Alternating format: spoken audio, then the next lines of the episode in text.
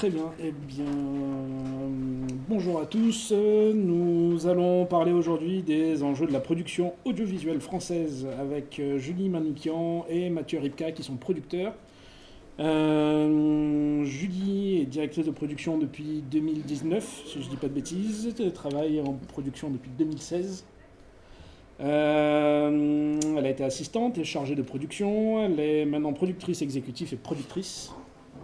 Monsieur Mathieu Ripka est actuellement producteur chez 1001 Productions. Euh, il travaille en production depuis 1996, si je ne me trompe pas. Un, peu plus. Un peu plus, que que ça, mais... Enfin, non, 96, oui, non, t'as raison, pardon. Eh oui, j'ai raison. euh, Mathieu, tu as été chef du service activité au CNC entre 2001 et 2022. Le service de l'attractivité. L'attractivité, pardon. Euh, journaliste attaché audiovisuel à l'ambassade de France au Vietnam, consultant pour Adventure Line Production et pour Fremantle. Adventure Line Production, c'est ceux qui produisent Colanta notamment. Euh, donc Mathieu a un profil et télévision et euh, cinéma, et, documentaire. et, documentaire. surtout aussi, oui, oui c'est vrai. Bah, je vous en prie, si vous voulez commencer à vous présenter un petit peu plus en détail peut-être, et puis on, on, commencera après le, le déroulé. Alors écoute, euh, c'était une très belle présentation, donc merci beaucoup. Euh, pour euh, peut-être compléter très légèrement, en fait, j'ai eu pas mal de taf différents. J'ai été assez transversale sur plein de films différents. J'ai fait de la série de fiction, j'ai fait du documentaire, du documentaire court, long, des courts-métrages de fiction. et je m'axe petit à petit dans mon activité plutôt vers des films à impact. Donc, c'est-à-dire des films où on va parler d'environnement et euh, comment est-ce qu'on va euh, ben, prendre soin de la planète, quels sont les enjeux aujourd'hui euh, sociaux et environnementaux. et je, suis en train de quitter petit à petit mon travail de directrice de production pour aller plus vers de la production exécutive, voire production aussi déléguée. Et donc moi j'ai un parcours bah, maintenant qui fait plus de 20 ans, hein, malheureusement, mais où je suis venu à la production un peu par hasard en faisant un stage après le bac euh, à Canal et en m'intégrant dans une émission qui s'appelait Cyberculture à l'époque. Enfin, c'est une émission qui parlait de l'influence des ordinateurs sur euh, notre vie, la société. Donc finalement assez en amont euh, de ce qui se passe aujourd'hui. Mon premier job, c'était de traduire des, des interviews de gens qui étaient au MIT et qui étaient en train de travailler sur le futur. voilà, donc j'ai pu apprendre pas mal de choses de ce qui allait se passer ensuite il y a eu un grand décalage finalement entre le temps où on disait ah bah demain on va faire ça et en fait c'est arrivé souvent 20 ans après. Mais c'était euh, une structure de programme qui s'appelait les nouveaux programmes au sein de Canal+, qui était séparés euh, de la maison mère. Et déjà à l'époque, ils disaient ah c'est comme l'ancien canal, blablabla. Bla, bla. Et, euh, et, cette expérience qui a duré un mois en fait en septembre au sortir du bac, comme on fait souvent un stage, bah, vraiment déterminé complètement ce que je voulais faire euh, ensuite. Euh, et, en commençant le droit à SAS comme euh, tout, excusez-moi, petit con parisien, et ben, j'ai complètement viré de volonté pour aller chercher voilà, comment on fait pour vraiment faire de la production audiovisuelle. C'était assez difficile à l'époque d'ailleurs de trouver des, formations qui, qui, étaient soit purement techniques, soit très universitaires, et euh, les choses ont beaucoup évolué depuis. Et donc, euh, après un an de travail, finalement, parce qu'ils m'ont engagé au sein de cette émission, bah, je suis parti en Angleterre faire mes études de cinéma. Et c'était une expérience vraiment géniale. On voyait les films en pellicule, ça a été vraiment un truc vraiment chouette. Et puis, on avait, on avait des moyens qu'on n'a pas forcément, qu'on n'avait pas forcément en France. Et les sujets cinéma et médias de façon générale étaient à l'université euh, pris au sérieux, euh, ce qui n'était pas forcément encore le cas en France. il y avait peu de, de formations, je dirais, intermédiaires entre, euh, entre vraiment l'excellence de la FEMIS, voilà, mais qui aurait nécessité un an de préparation en plus pour avoir un concours où seulement 5 personnes sont prises en production par an. des choses plus éloignées comme le CELSA, qui de la com. Voilà. Il y avait déjà l'ESRA, qui était une possibilité, mais à l'époque, peut-être la, la réputation n'était pas encore ce qu'elle est aujourd'hui. Et vraiment, euh, ça, c'est vrai qu'on voit le chemin parcouru. Euh, et on croise énormément de gens de l'ESRA de très grande qualité partout dans, dans le milieu. Donc, euh, donc ça, c'est assez intéressant à souligner par rapport aux idées qu'on peut avoir et comment elle se confronte ensuite à une réalité totalement différente. Et ensuite, bah, c'est un peu plus loin, hein, je suis désolé. Ah bah, je t'en prie. donc, donc, je suis revenu en France, j'étais journaliste dans un, sur un site internet, ça paraissait très moderne à l'époque. Euh, donc en 2000-2001, où c'était euh, le premier site internet, euh, un magazine féminin sur internet. Et donc j'étais le seul garçon de la rédaction. c'était l'époque bah, de la bulle internet, où on développait plein de choses sans vraiment de business model non plus, mais, mais c'était très très intéressant aussi par rapport à la réflexion de, ce que ça impliquait. Puis ensuite, je suis parti au Vietnam un peu par hasard. Je devais partir pour le service militaire à Berlin euh, il y avait encore un service militaire et il a été annulé par Chirac cette année-là. Tous, ces, trucs sont très anciens. et, euh, et, du coup, euh, bah, en allant au ministère, ils m'ont dit bah, soit il faut attendre deux ans supplémentaires parce que le type qui était là bah, rempile, ou soit on a un désistement sur le Vietnam et il faut partir dans un mois pour devenir attaché audiovisuel. Et là, bon, le Vietnam à l'époque, moi, c'était un truc où il y avait la guerre ce qui n'était pas du tout vrai. Enfin, évidemment, voilà. Heureusement, j'avais euh, rencontré des gens qui avaient travaillé au Vietnam et qui euh, m'ont dit à quel point c'était un pays fascinant et en train d'exploser. Et je suis parti euh, pendant deux ans là-bas. C'était génialissime. Il y avait énormément de moyens dans la, coopération à l'époque. Donc, on faisait venir Bertrand Tavernier, Philippe Torreton, Salvadori pour faire des formations au Vietnam. Il y avait des formations aussi des journalistes. On faisait des programmes de diffusion culturelle, des festivals. Euh, et c'était un pays, en gros, quand je suis arrivé, c'était vraiment la Corée du Nord, presque. J'exagère un peu. Mais euh, enfin voilà, enfin vous voyez à la frontière avec des gens qui tamponnent, qui sont très méchants comme ça, ils ont l'air. Et quand je suis reparti, euh, deux ans, rien qu'en deux ans, ça avait complètement évolué, un nouvel aéroport, des sourires partout, et une ouverture du pays qui aujourd'hui bah, est très impressionnante parce qu'on est passé d'un pays où les gens avaient faim un des pays qui, qui cartonne le plus euh, aujourd'hui dans l'économie mondiale. Donc, euh, donc c'était euh, voilà. Ensuite, je suis revenu, j'ai travaillé sur un documentaire sur Dien Bien Phu. et là, j'ai fait une petite bifurcation, mais qui a été utile toute ma vie dans le tourisme, où j'ai travaillé à un endroit qui s'appelle la Maison de la Chine et de l'Indochine, mettant à bien un peu ce que j'avais appris aussi, les contacts que j'avais eu dans le milieu culturel pour, euh, pour faire du marketing d'agences de, voyage via la culture, en fait. On organisait des, des conférences, des, euh, des, expositions, etc. Donc euh, donc c'était très chouette et j'ai appris aussi à parler à des clients, à sortir un peu de ce milieu audiovisuel un peu particulier quand même. Donc ça, c'était c'était très précieux. Après, je suis même devenu directeur marketing de la compagnie aérienne du Vietnam. Donc ça, c'était assez drôle aussi. j'ai eu beaucoup de mal à le dire sans rigoler pendant un temps, mais mais expérience passionnante. Et évidemment, je me retrouvais au cœur de tout ce qui se passait dans, entre les deux pays, euh, que ce soit au niveau tournage, au niveau euh, événement, au niveau euh, tout, politique. finalement, quand on est une compagnie aérienne, on, fait toutes ces choses-là. Et ça m'a amené à créer une boîte en 2010 pour justement allier les deux choses, qui s'appelait Film Travel et qui aidait les tournages à se projeter à l'étranger. Et c'est un de mes premiers clients, justement, ça a été Colanta. Euh, et euh, très paradoxalement, euh, j'ai été très surpris par l'aspect extrêmement professionnel des équipes. c'est en gros les meilleurs des meilleurs qui travaillent là-dessus, contrairement à ce qu'on peut croire. Et aussi totalement en paradoxe avec ce qu'on peut croire par par exemple, à certains documentaires d'Arte où on pense que c'est les gens les meilleurs. Et, eux, ils viennent par contre avec des, des gros poncifs, des idées arrêtées, etc. Donc finalement, voilà, ça c'est une première petite euh, note. Euh, vraiment, quelquefois, on est très loin de ce qu'on peut imaginer de l'extérieur dans la réalité entre, entre voilà, ce qui pourrait paraître prestigieux et bien et ce qu'il est réellement.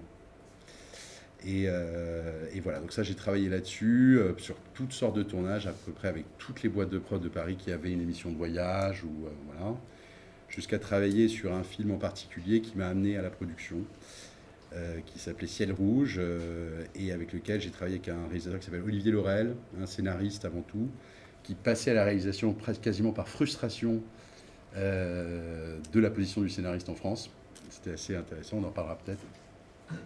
Et, de là, de là je, bah, je, me suis rapproché du, du, producteur, le second producteur, et j'ai intégré cette boîte Mille et une Productions pour plein de raisons, parce que alors j'ai travaillé chez Fremantle aussi en effet pendant un an, mais ça c'était horrible, enfin ça je vous le dis, euh, c'était vraiment euh, nul.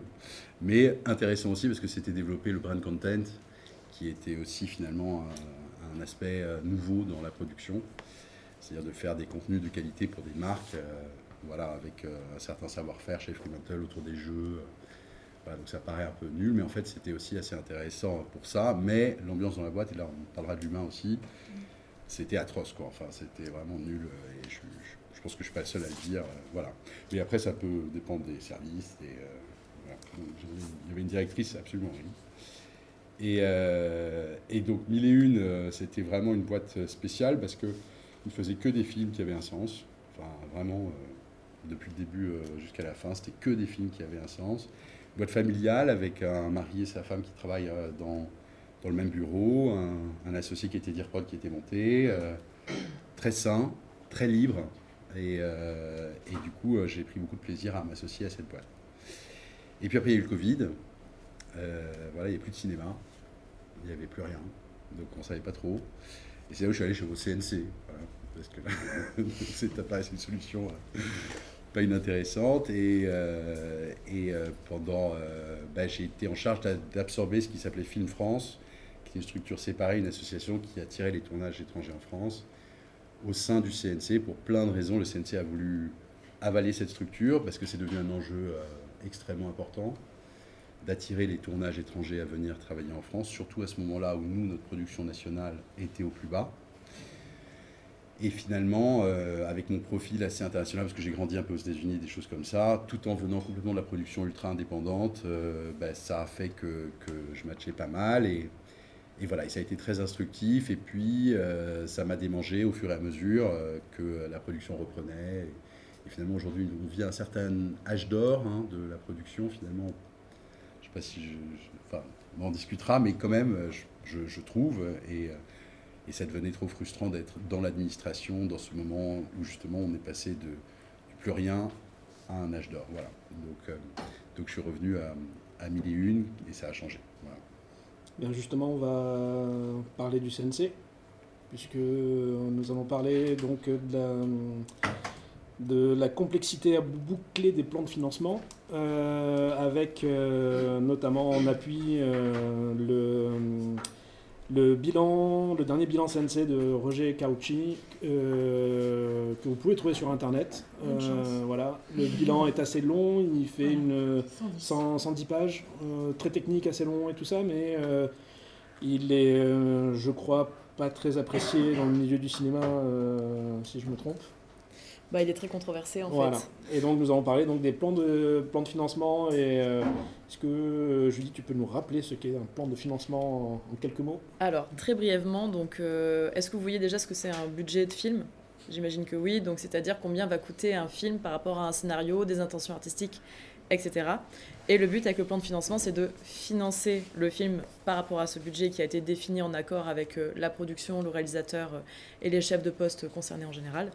Et donc, dans le plan de financement, il va y avoir des lignes de euh, financement public, par exemple, notamment le CNC qui est le plus connu, financement privé, euh, les régions, euh, les territoires. Enfin, il peut y avoir plein de, nuances dans le plan de financement. Mais voilà, le but du plan de financement, c'est juste de voir comment est-ce qu'on va avoir une structure financière autour du film qui est viable et qui va, qui va être pérenne et qui va permettre au film d'exister, avec plusieurs paramètres.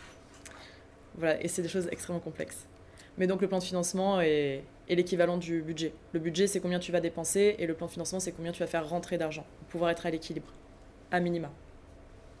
Et donc, que se passe-t-il avec ce... Euh, Qu'est-ce qui se passe avec ce plan de financement Avec ce plan de financement, euh, Alors, pour reprendre en fait déjà ce que c'est le rapport de Roger Carucci, Roger... Euh, Roger Carucci en fait travaille au CNC et a fait un bilan, un espèce d'état des lieux avec une mise en perspective sur, je pense, une quinzaine d'années facilement, euh, sur le CNC, donc c'est-à-dire euh, d'où vient l'argent, où va l'argent, euh, comment fonctionnent les différentes, quels sont les différents angles d'attaque du CNC et comment est-ce que ces angles d'attaque, je pense par exemple au crédit d'impôt, aux films qui ont l'agrément du CNC, enfin c'est plein de petites notions techniques, mais en fait c'est vraiment, il a fait un état des lieux comment dire, des films aujourd'hui en France et avec aussi sa dimension internationale. Donc c'est voir est-ce que le cinéma français est en bonne santé, euh, où est-ce que peut y avoir des problèmes et euh, comment est-ce qu'on peut potentiellement euh, désamorcer des, des, problèmes actuels ou futurs dès aujourd'hui. Donc c'est un état des lieux global. Est-ce que ça te va comme ça?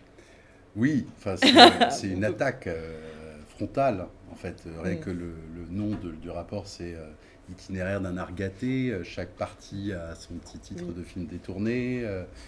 Et, et, on s'inscrit en fait dans un moment politique extrêmement précis où la droite dire, euh, traditionnelle, euh, essaye de se distinguer de la droite Macron euh, en montrant qu'elle est plus à droite ou, ou qu'elle sait faire des choses différentes et se distinguer. Enfin, voilà. Donc, mm. tout ça, ça se passe vraiment au Sénat où il y a la majorité qui, est, qui est là, et Carucci finalement s'inscrit complètement dans, dans ça. Donc on est dans, la, dans vraiment de la politique politicienne.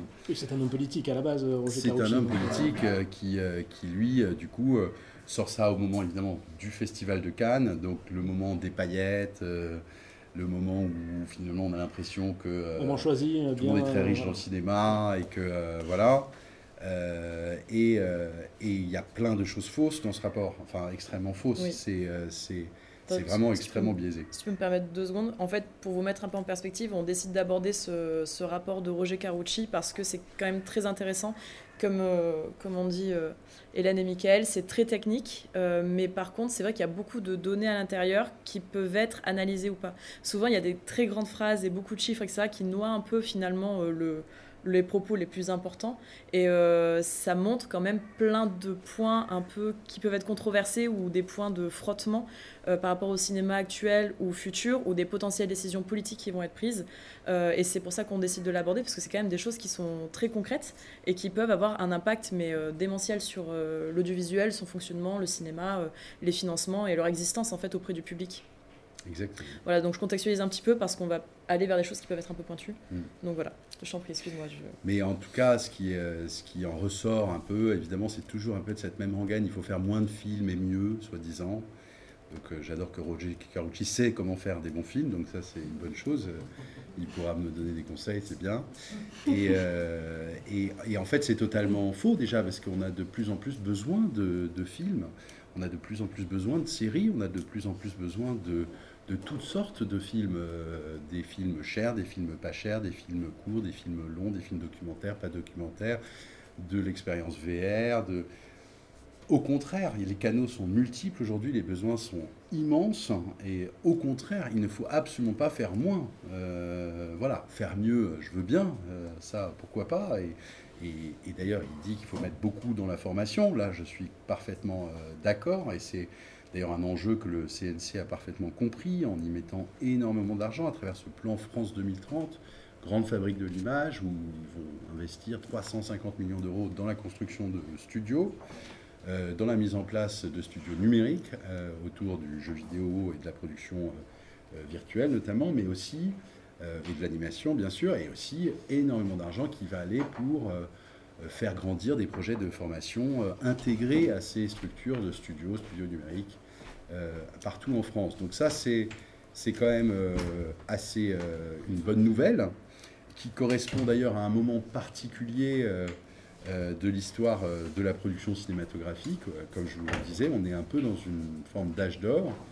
Il y a une ouverture aussi de la France à la production étrangère qui peut euh, être controversé ou, voilà, mais qui en fait est une opportunité gigantesque, notamment pour ceux qui travaillent dans le cinéma, euh, à la fois d'apprendre, à la fois de, pouvoir faire, de, pouvoir travailler sur différentes formes de films. Euh, il n'y a pas d'opposition entre ces différentes formes de films, c'est une complémentarité. Je veux dire, le court métrage est un espace de laboratoire pour le long métrage. Euh, aujourd'hui, on peut travailler d'une certaine manière sur un film en ayant peu de moyens et que ce soit un très bon film. On peut avoir beaucoup de moyens et que ce soit un film complètement nul. Euh, il n'y a pas de règle sur ces, éléments-là. La seule chose qui est importante, c'est d'avoir une variété parce que c'est là où euh, finalement la création est permise. et il faut savoir aussi bien finalement, il ne faut pas s'interdire de savoir comment faire un film à 300 millions d'euros. Euh, je veux dire, c'est un savoir. Euh, c'est pas, euh, c'est pas, c'est pas quelque chose qu'il faut s'interdire. et en accueillant des grandes productions américaines, finalement, on apprend aussi à faire ça. Voilà. Et ça peut être intéressant dans un jeu géopolitique mondial de savoir faire ce, genre de choses aussi. Voilà. Mais évidemment qu'il ne faut pas que ce soit fait contre la production locale, comme par exemple en Angleterre, où il y a, tout a été fait pour justement devenir une sorte de studio de création, de production pour des films américains, en oubliant complètement la production locale, sur laquelle ils sont en train de revenir complètement sur leur politique, pour vraiment euh, mettre de l'argent, abonder des fonds euh, pour de la création, et euh, d'avoir une, pensée locale du cinéma, en dehors de, des trois qu'on peut citer. enfin, Ken Loach, voilà, mais sinon, ça va guère plus loin. Et ça, c'est extrêmement triste pour un pays qui n'a plus de façon de se représenter lui-même. C'est euh, non seulement triste, mais c'est euh, une question de, souveraineté, d'image, de, beaucoup de choses. Enfin, c'est hyper important. Donc, en fait, tout ça pour revenir à Carucci, c'est très important euh, de préserver son cinéma de façon générale. Je pense que il l'admet à demi-mot, mais, et, si les Américains mettent tellement d'argent là-dedans, c'est bien qu'il y a une raison quelque part. Hein. Et si euh, euh, voilà, on veut garder, nous aussi, une capacité à être dans le jeu mondial de la création, notamment dans le cinéma, pour toutes ces raisons que j'ai évoquées, c'est très important de faire attention à ce qu'on fait avec notre système. Alors notre système, il a plein de défauts, plein de qualités. Hein. Euh, ça, on, peut les lister. enfin, il y, y, a des choses formidables, il y a des choses moins bien. une sorte de parisianisme, voilà, qui a essayé d'être un peu délocalisé à travers les fonds régionaux, des choses comme ça. Donc ça c'est bien, il y a des bonnes démarches, mais en fait, là où c'est important, c'est de sans cesse modifier et s'adapter aux nouvelles donnes. Ça c'est crucial. C'est à la fois très compliqué pour nous autres producteurs parce qu'on doit toujours... Bon, bah, en fait, euh, vous avez construit votre business model sur un certain type de film euh, qui peut-être n'existera plus ou ne correspond plus à la demande. Bon, bah, ça, ça fait partie euh, du métier, d'être en permanence un peu à l'écoute de ce qui se passe à la fois au sein du public, à la fois au sein des, des gens qui, proposent du financement. Euh, et, voilà. Mais alors, ce, rapport Carucci, voilà, la seule chose qu'il a à dire, c'est genre il faut faire moins de films et, soi-disant mieux en concentrant des moyens. Euh, est-ce que c'est -ce pas un petit peu le, le motive en fait au CNC depuis quelques temps avec les changements de présidence qui parlait déjà de ça à l'époque, de faire moins de films mais mieux. C'est une euh, phrase qui passe bien. Ouais. Bah, je crois qu'ils en parlent depuis, depuis 2019, ça a vraiment émergé. Ils en parlaient, ouais, avec Boutonnat, mais ils en parlaient déjà avant. Mais là, ça a vraiment euh, pris des proportions euh, énormes. Voilà, donc euh, bah, depuis ce mm. rapport notamment. Où c'est vraiment explicite et il y a vraiment une vraie volonté qui, est, qui est dite. Mais, mais, encore une fois, qui ne correspond pas à une réalité.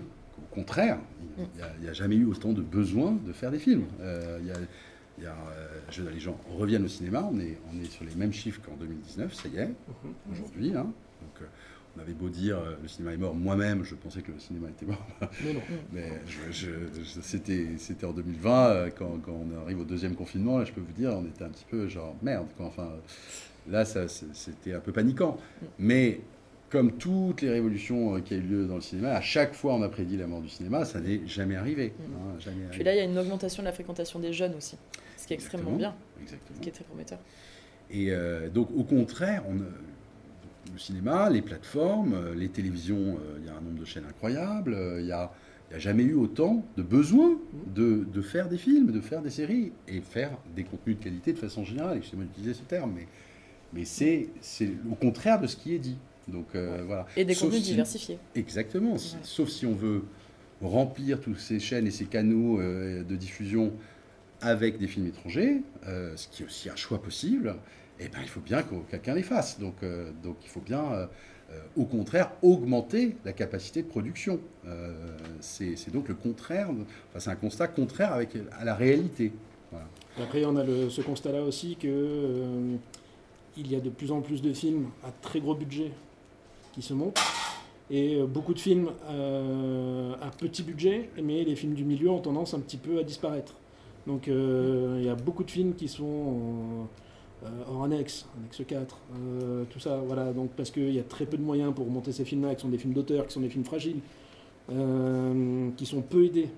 Et à côté des gros films, enfin du moins qui ont du mal à, être aidés à, hauteur, et de l'autre côté, des gros blockbusters qui se montent avec énormément de, moyens. voilà, bah, on a entendu ces dernières années euh, les films qui montent à 60, 70, 80 millions, euh, pour pas citer Besson à l'époque avec 200 euh, et quelques millions.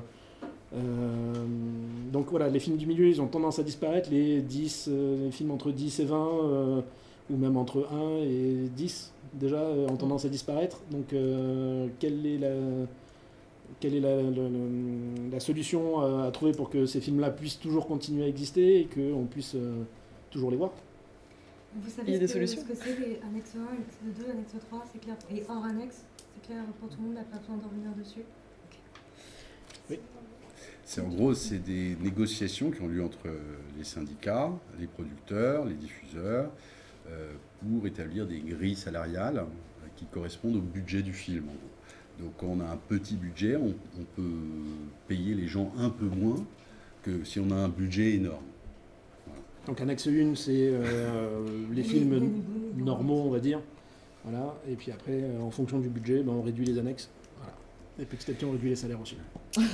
En tout cas, sur euh, l'in- l'inflation des budgets, parce qu'en fait, c'est c'est un peu ça dont on parle. Ouais. C'est bon, il y a une inflation euh, galopante de façon générale des coûts, euh, ça c'est sûr, mais il y a une inflation des budgets. C'est-à-dire que euh, vraiment, aujourd'hui, les budgets, euh, ça devient effrayant. Euh, là, il y a une série qui se tourne pour Apple sur Franklin. C'est 12 millions par épisode. Donc, donc je ne sais pas si vous réalisez, mais la, plus, la série la plus chère française, ça doit être Marie-Antoinette à 2,5 millions et demi par épisode, et encore, c'est fou. Voilà, donc, et, et nous, on fait certains films à 150 000 euros. Des films qui sortent au cinéma et qui font 600 000 entrées. Il y en a beaucoup. Hein, Il donc, euh, donc c'est, c'est. Alors, ce qu'il faut dire là-dessus, c'est c'est en effet, c'est dangereux euh, cette, cette inflation et cette euh, explosion et cette euh, des coûts. oui, c'est dangereux. Il y a une difficulté pour le, le cinéma d'auteur, mais il y en a toujours eu. Enfin, euh, voilà, et ça fait partie du cadre, d'ailleurs, dans lequel, voilà, il faut s'assurer qu'on puisse encore les faire, ça c'est absolument certain. Les films du milieu, ils existent quand même par des montages financiers qui maintenant additionnent une, une, plateforme, un diffuseur, euh, une salle, enfin la distribution salle, euh, un peu d'aide du CNC, du crédit d'impôt. Vous arrivez quand même à construire un budget relativement indépendant, parce qu'on va aussi en parler, euh, et c'est justement en multipliant ces sources d'argent qu'on parvient à quand même construire des, films qui peuvent être assez ambitieux. Mais il y a une dichotomie qui se forme, ça c'est absolument certain. Euh, je veux dire, avec des films de plus en plus chers, de plus en plus de VFX, de plus en plus de, coûts euh, qui font même d'organisation, de préparation. quand vous avez voilà, 300 personnes qui tournent dans Paris, bah, ça coûte cher en fait à organiser, en fait euh, très très cher, parce qu'il faut être très en amont, avoir fait une préparation du feu de Dieu avec des plans de tournage du feu de Dieu euh, par des gens qui savent très bien faire ça, notamment euh, dans une certaine association à laquelle je pense, et, euh, et, et ça coûte de l'argent de faire cette préparation. Donc vous, voilà, vous multipliez euh, les coûts euh, en permanence, et à côté, il y a des films qui se font euh, vraiment pas chers, euh, etc. Moi, je suis plutôt... euh, alors oui, les films du milieu existent de moins en moins, ça c'est ça, c'est vrai. C'est pareil dans la société, hein, les gens sont de plus en plus riches d'un côté et de plus en plus pauvres de l'autre. Il y a beaucoup moins de moyens, euh, voilà. Euh, c'est pas antithétique à l'art, parce que finalement, euh, je pense au Mexique, Mhm. où il y a une sorte de défiscalisation jusqu'à un million d'euros. où Coca-Cola peut mettre un million d'euros pour, pour faire du film d'auteur. Enfin, je trouve ça assez cool. Et ils font tous donc leur film à un million et demi. Et de l'autre côté, ils vont aller travailler avec les Américains sur des, dans les script rooms et tout ça. Ils font les deux. Ils ont moins de barrières que nous, on peut avoir entre cinéma, audiovisuel, oh là là, euh, on se parle pas, euh, voilà. Et au final, bah, vous regardez les six derniers Oscars, il y a trois Mexicains qui ont tous commencé avec leur film à un million et demi, qui aujourd'hui font des films à 200 millions. Voilà. Donc, euh, C'est drôle que tu parles de Coca-Cola pour le Mexique, parce que nous, on y arrive avec euh, Yves Saint Laurent qui vient d'ouvrir sa boîte de Complètement. production. euh, complètement. Donc maintenant, la mode devient donc créateur de cinéma. Avec les travers que ça Ouais. peut engendrer. On parlait justement des petits des films à petit Mm. budget qui ont du mal à se faire aujourd'hui. on a les plateformes Mm. qui arrivent, donc euh, avoir un décor, les auteurs, bah, on arrive trop tard parce qu'on a moins de prépa, Mm. On n'a pas le budget parce que maintenant les prix se- s'envolent. Maintenant, on a le monde du luxe et de la mode qui arrive en plus. euh, La panique. alors, je Mais je suis d'accord. ça peut être une très Non, mais je suis complètement d'accord. mais les travers sont en train d'arriver Ouais. et c'est un truc qui est quand même très euh, Mm. hors frontière. On, on s'éloigne un peu du cinéma. Ouais. Non, mais complètement. Il y a. En fait, il y a une raison pour la, pour- de cette inflation. C'est euh, tout le monde fait de l'image aujourd'hui avec son téléphone. euh, on peut faire un petit film sur Instagram qui peut être bien. hein. Et donc, il faut bien quand, quand on cherche à faire du, du cinéma, qui est supposé être bigger than life, on va dire. euh, eh ben, il faut y mettre des moyens pour que ce soit différent de ce que un- quelqu'un va juste diffuser sur sa chaîne YouTube. Donc, euh, pour ça, il faut y mettre beaucoup de moyens. Ou alors, un scénario incroyable. Mais un Oui, scénario incroyable, ça prend du temps aussi. hein, ça prend des années de travail, des, des gens très intelligents qu'il faut payer. Euh, donc, donc, à la fin, oui, euh, il y a une inflation comparée au flux d'images permanent qui, finalement capte plus de notre attention que ces films, hein, vraiment. Parce que si on calcule le temps que vous passez ou moi que je passe euh, à faire du scroll sur Instagram, c'est supérieur à ce que je passe avec mes enfants ou au cinéma euh, pour voir des films d'auteur. hein. Ça, il n'y a pas de doute. Donc, euh, il n'y a pas de doute. Donc à la fin, bah, est-ce qu'il faut mettre autant d'argent euh, dans l'un alors que finalement c'est l'autre que vous regardez qui se fait avec 3 francs 6 sous et, et peu de réflexion? Donc ça pose question. hein. Je, je- là, je ne fais que poser des questions. hein. Je n'ai pas de Après, là, c'est résolution. par rapport au public, hein, c'est euh, la manière dont consommer les médias euh, qui a évolué. ça, ça a évolué. Et du coup, il faut se distinguer. C'est pour ça que les budgets ont tendance à, à beaucoup grandir pour rendre ce côté bigger than life et, Ouais. et voilà, pouvoir faire des choses très ambitieuses, Mais il y a la question des récits qui se pose aussi après. bien sûr. Voilà, parce que c'est euh, bon, on est en France, on a l'envie d'avoir, on en revient à la diversité des récits qui sont proposés quand même, et donc à la diversité des productions qu'on va pouvoir porter.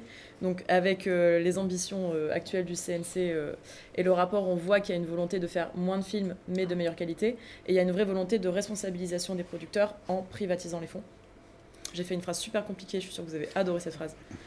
Euh, en fait, dans le rapport Roger Carucci, il y a euh, des conseils qui sont donnés sur euh, l'évolution du marché et il y a une volonté de privatiser, c'est-à-dire d'enlever, parce que le CNC est un, un organisme public euh, qui n'est pas financé par euh, nos impôts, Financé Euh, par les tickets de, de cinéma. par euh, exemple euh, cinéma, SVOD, euh, le DVD à l'époque, ça se fait encore quand même. Oui, c'est chaque- à Voilà. chaque fois qu'il y a un, un article de culture qui est, euh, qui est vendu ou quoi que ce soit, il y a le CNC qui prend une part dessus, qui prend une taxe pour s'autofinancer.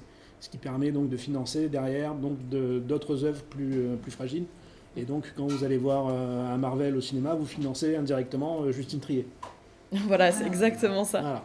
Donc en fait, c'est un organisme public qui donne des, des fonds pour que les films puissent exister. C'est des fonds publics, mais par contre, c'est un organisme qui a un fonctionnement indépendant d'un point de vue économique. Donc c'est vraiment un système très vertueux qu'on nous envie à l'international. Maintenant, le CNC, il y a, avec le rapport Roger Carucci, on comprend qu'il y a une volonté euh, d'enlever, euh, de limiter un peu les fonds qui vont être investis dans les films pour qu'on aille plutôt vers des fonds privés. Euh, par exemple, BPI, voilà, c'est une banque qui fait des prêts. Et donc, en fait, en faisant un prêt, et donc un prêt n'est pas une subvention CNC, une subvention CNC, c'est de l'argent qui est donné, ou c'est de l'avance sur recette, et le CNC va se rembourser à travers euh, les ventes de tickets, etc.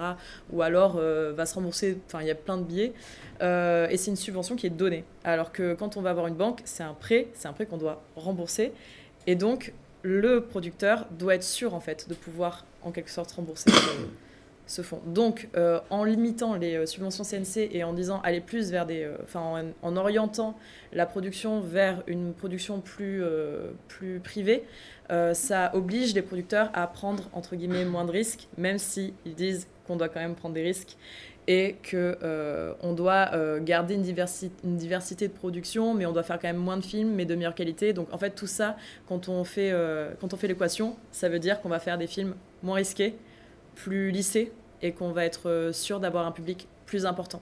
Donc ça limite la diversité et notamment l'indépendance des films, parce que les films qui vont être financés, c'est des films sur lesquels on ne va pas prendre de risques. Euh, je fais vraiment, c'est très grossier tout ce que je dis là, mais euh, c'est vraiment pour avoir les grandes lignes en fait. Euh, c'est un peu les enjeux d'aujourd'hui. Donc il y a des questions d'indépendance des films et des récits, une question de multiplicité euh, des films et des récits aussi, et euh, aussi euh, des productions en fait émergentes, indépendantes et des nouveaux talents.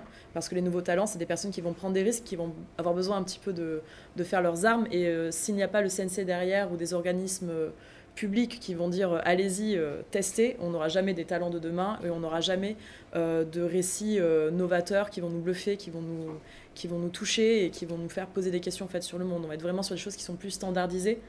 Euh, voilà, enfin, c'était un peu les grandes lignes.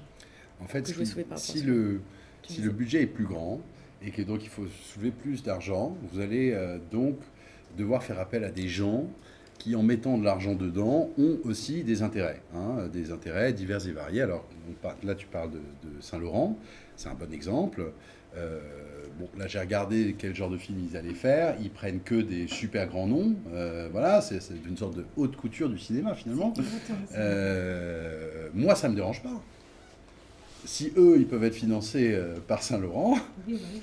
nous, on prendra les jeunes et on fera, on fera des choses avec eux. Et c'est ça notre rôle. Euh, chacun son, son rôle. Ce serait embêtant qu'il n'y ait plus que des gens qui aillent voir des films Saint-Laurent. Ça me pose beaucoup de questions sur, voilà, euh, l'indépendance, parce que là, euh, c'est vraiment, c'est vraiment ça le cœur de la question, en fait. Parce que si vous, voilà, si, alors, euh, faire un film avec de l'argent étatique, ça n'est pas non plus de l'indépendance pure. hein. Euh, L'art d'État, on sait ce que ça donne. hein. C'est des choses qui, qui ont existé dans l'histoire et c'est pas bien. Euh, donc, euh, et pareil, euh, alors là, c'est au CNC, il y a des commissions en fait avec des professionnels.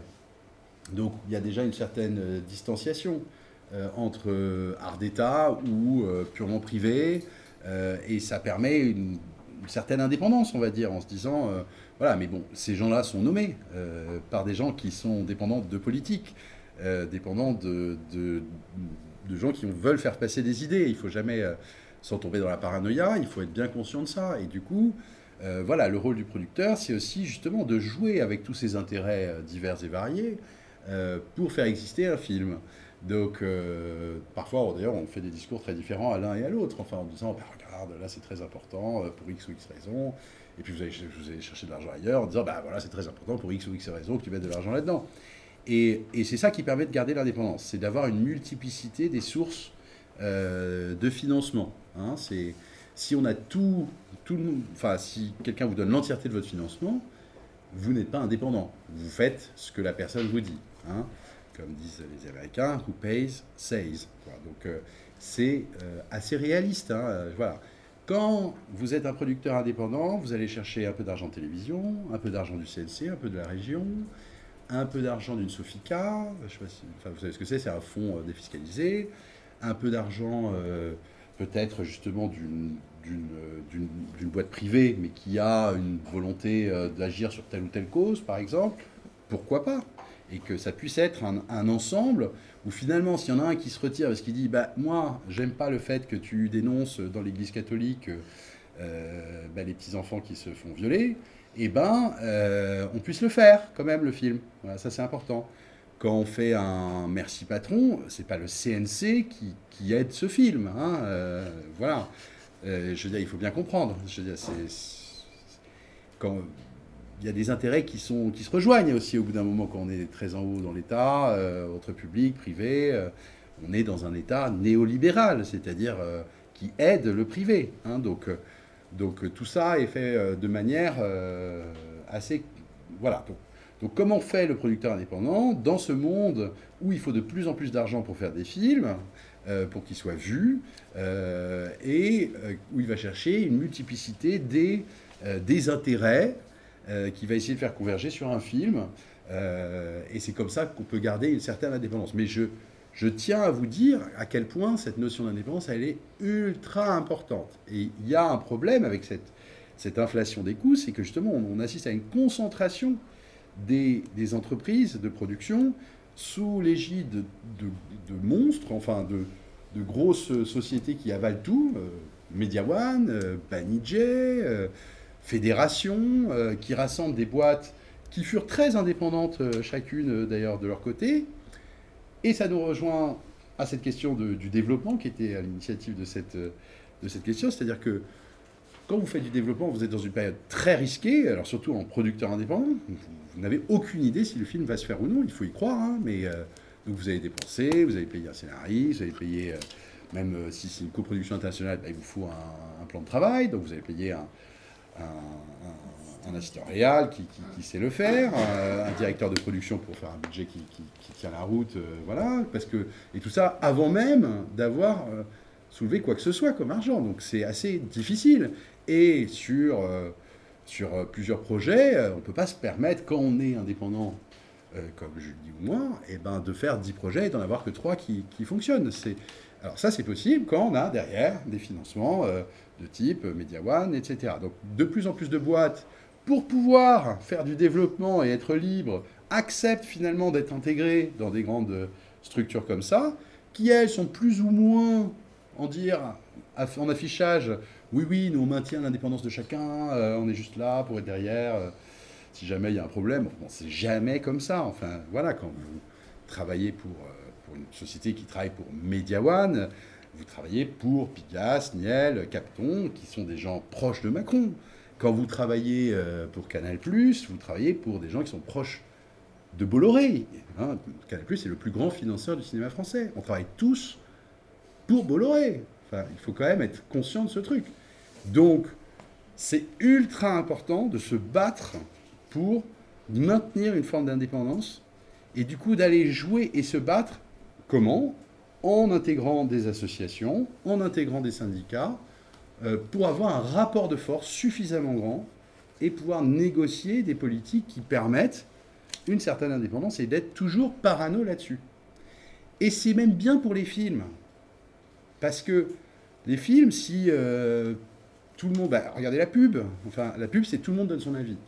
Mais à tous les niveaux. Donc le client, le, la star, le machin, tout le monde donne son avis. Et à la fin, vous avez une sorte de produit comme ça, bon, que, que, c'est tellement pas bien qu'ils doivent payer pour que les gens le regardent. Donc euh, très cher même.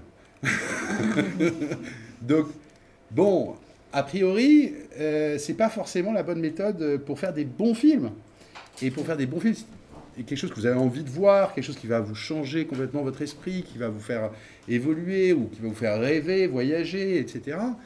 Bah, finalement, l'indépendance, c'est ce qui permet de le faire. C'est pour ça que je comprends très bien. À la, base, je pense qu'on mon- on monte tous un peu nos sociétés euh, avec cette volonté d'indépendance, notamment dans la manière de, manière de raconter les récits. Nous, c'est pour ça que quand on a monté notre société de production, euh, c'était vraiment parce qu'on se retrouvait dans aucune boîte de production euh, qui avait des manières de raconter les histoires comme nous. Et on s'était dit, bon, ben, on y va. Alors du coup, ce qui se passe, c'est qu'on est une jeune société de production indépendante et que pour trouver des fonds, surtout quand on est jeune, c'est un peu la croix et la bannière. Et donc c'est très intéressant parce que quand même on a affaire à quelques murs, mais on se rend compte qu'il y a des personnes qui sont plus installées, qui vont avoir des échos par rapport à notre manière de raconter les choses. Donc on se, rassemble et euh, c'est le rassemblement des productions indépendantes aussi qui fait qu'on pèse en face euh, de, grosses structures euh, qui détiennent les récits et beaucoup d'argent. Donc c'est le collectif qui joue quand même là-dedans. Donc c'est vrai qu'en tant, que société indépendante, on a ce choix de on va se battre ensemble avec souvent malheureusement très peu de fonds pour faire exister des films indépendants. Euh, ou alors il y a des sociétés qui vont accepter de se faire racheter par Me- Media One, etc. Moi, le nombre de fois où j'ai des, des amis euh, qui sont un peu dans la même tranche d'âge, qui ont monté leur société il y a 4, 5 ans, euh, même 3 ans, qui viennent me voir et qui me disent Ah bah tiens, on m'a proposé, euh, bah c'est un peu, euh, ah d'un coup, ça serait un énorme soulagement. J'ai plus à passer 50 heures, 60 heures par semaine pour essayer de trouver euh, 10 000 euros pour, pour faire un peu de dev, et c'est un peu la cata. et, ils sont bon, bah, on fait quoi, on fait quoi Et je pense qu'il y a aussi une, un beau message de, de la nouvelle génération de on a envie de rester indépendant et on a envie d'avoir nos récits et on a nos valeurs dans nos films, dans notre société et on va se battre pour raconter nos nouvelles histoires. Et je pense que c'est bien en fait de, de conserver ce- cette pureté en fait dans, dans le rapport au récit et de rester dans le collectif pour peser en face en fait de, de ces grosses Mm. structures. Donc euh, c'est vrai que c'est c'est extrêmement dur, mais c'est partie des évolutions en fait euh, du marché, de la production. Euh, faut, on met en perspective tout ça par rapport à la polari- polarisation des fonds dont on parlait plus tôt. Donc c'est-à-dire que les, grosses fi- les gros films dans les grosses structures euh, se font de plus en plus, il y a de plus en plus d'argent en fait dans ces structures-là parce que c'est des systèmes vertueux, euh, notamment par rapport aux aides du CNC, etc. Ils arrivent à concentrer un peu plus d'argent. Je pense notamment aux aides automatiques. Vous- je ne sais pas si ça vous parle les comptes automatiques au CNC. Euh, très brièvement, en fait, quand on est une structure et qu'on a répondu à un certain nombre de critères de diffusion et euh, d'audience sur un film, on va euh, avoir comme un espèce de compte en banque auprès du CNC dans lequel on peut aller taper sous certains critères pour pouvoir faire, faire nos films. Voilà. Ça, ça va, c'était. Et notamment bref. développement, par et exemple. notamment du développement. Mais c'est de l'argent en fait qui dort et euh, quand tu es une structure super bien installée, tu et tu fais je vais faire du dev, bah tiens, je vais aller prendre dans mon compte en banque au CNC. Tu ne sors pas ça de ta poche finalement. Enfin, en quelque sorte, si. Mais c'est euh, t'as pas à, sortir ça de ton compte en banque directement euh, et à parier. C'est des choses, euh, ça aide à la prise de risque. Sauf que ça se concentre. Là, j'ai regardé bah, dans le rapport Carucci, il y a 10 structures qui sont les plus grosses structures, Pathé, Gaumont, etc., qui concentrent 40% de ces aides automatiques. C'est énorme. Et en parallèle de ça, eh ben, il y a les toutes petites structures qui vont en train, qui vont ramer, ramer, ramer parce que c'est dur en fait d'accéder, c'est de plus en plus difficile en fait d'accéder aux fonds, aux aides, etc. Parce qu'il y a une multiplicité, tout se multiplie, il y en a de plus en plus euh, qui veulent faire ça, il y a de plus en plus de structures indépendantes parce qu'on a accès à de plus en plus d'outils, et ce qui est super.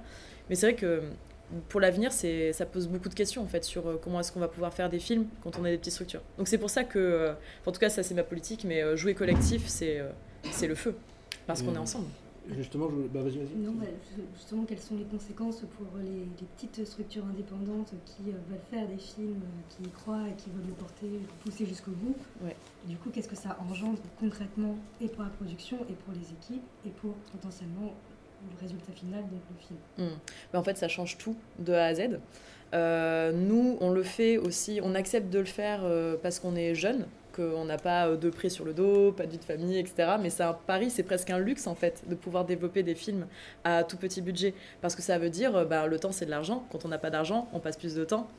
Voilà, donc ça fait qu'on on dort très peu, mais on peut le faire parce qu'on a envie en fait de faire bouger des lignes d'une manière ou d'une autre. C'est un peu, c'est un truc qui est très à la mode, mais quand on parle de film à impact, bon, c'est un mot qui est très galvaudé. On parle de, de récits, euh, d'imaginaire collectif. En fait, c'est que plus les gens voient euh, des films qui vont raconter les choses d'une certaine manière, plus on va parler la même langue en fait. Donc si on veut changer notre rapport à l'environnement, au social, la multiplicité des films, ça va être important pour ça, parce qu'on joue collectif encore une fois. Vous, en tant que public, audience ou producteur de demain, ça nous permet de regarder un peu dans la même direction. Après, ça peut être nuancé, etc. Mais il y a quand même un tronc commun qui, va se bâtir. Et nous, quand on veut faire des films à petit budget, ça veut dire que nous, en production, on va prendre sur nos épaules mais beaucoup, beaucoup de choses et on va essayer de prémâcher au maximum le travail de nos équipes parce qu'on ne peut pas payer en fait nos équipes comme une super production. On n'a pas assez d'argent pour faire euh, du dev à la hauteur de ce qu'on aimerait. On ne peut pas payer une, assistante réa, euh, euh, des régiers, même des, des gens à l'éco-production. Donc en fait, on se forme à plein, plein de petites choses. On commence à avoir des compétences qui sont très transversales sur plein d'aspects. Et le but, en fait, c'est pas vertueux ce système-là. Le but, c'est pas rester là-dedans, c'est de rester là-dedans le moins longtemps possible parce que ben, c'est normal de payer les gens, chacun a son métier, chacun a son expertise et c'est pas notre rôle. Donc on le fait avec des petits bouts de bâton et puis on s'entoure de personnes qui vont avoir envie de raconter les mêmes récits que nous, mais il va y avoir en fait un pari euh, sur ton film, j'y crois. Ça raconte quelque chose qui fait écho à ce que j'ai envie de raconter, ça me touche, j'ai envie de vivre l'aventure humaine aussi, donc d'où l'importance de soigner en fait tout, l'écosystème qu'il va y avoir autour euh, du film, donc euh, le bien-être de chaque personne individuellement, dans le collectif, euh, prendre soin des uns et des autres. Parce qu'après, bon, ça c'est plus philosophique, mais pour moi c'est le sens d'une vie. C'est, on va pas se lever le matin pour souffrir en fait. Et le film, c'est vraiment une aventure qui peut être lourde humainement, en termes d'émotions et tout. Donc en fait, si on n'est pas là pour le vivre bien, c'est une catastrophe. Donc en fait, il y a déjà de un, quel film on va, on va raconter. Donc euh, est-ce que c'est un film qu'on va raconter euh, juste pour le plaisir de raconter une petite histoire? C'est aussi très important. Mais euh, est-ce qu'on a envie de raconter un film qui va avoir vraiment un message un peu presque politique par rapport à l'environnement, au social?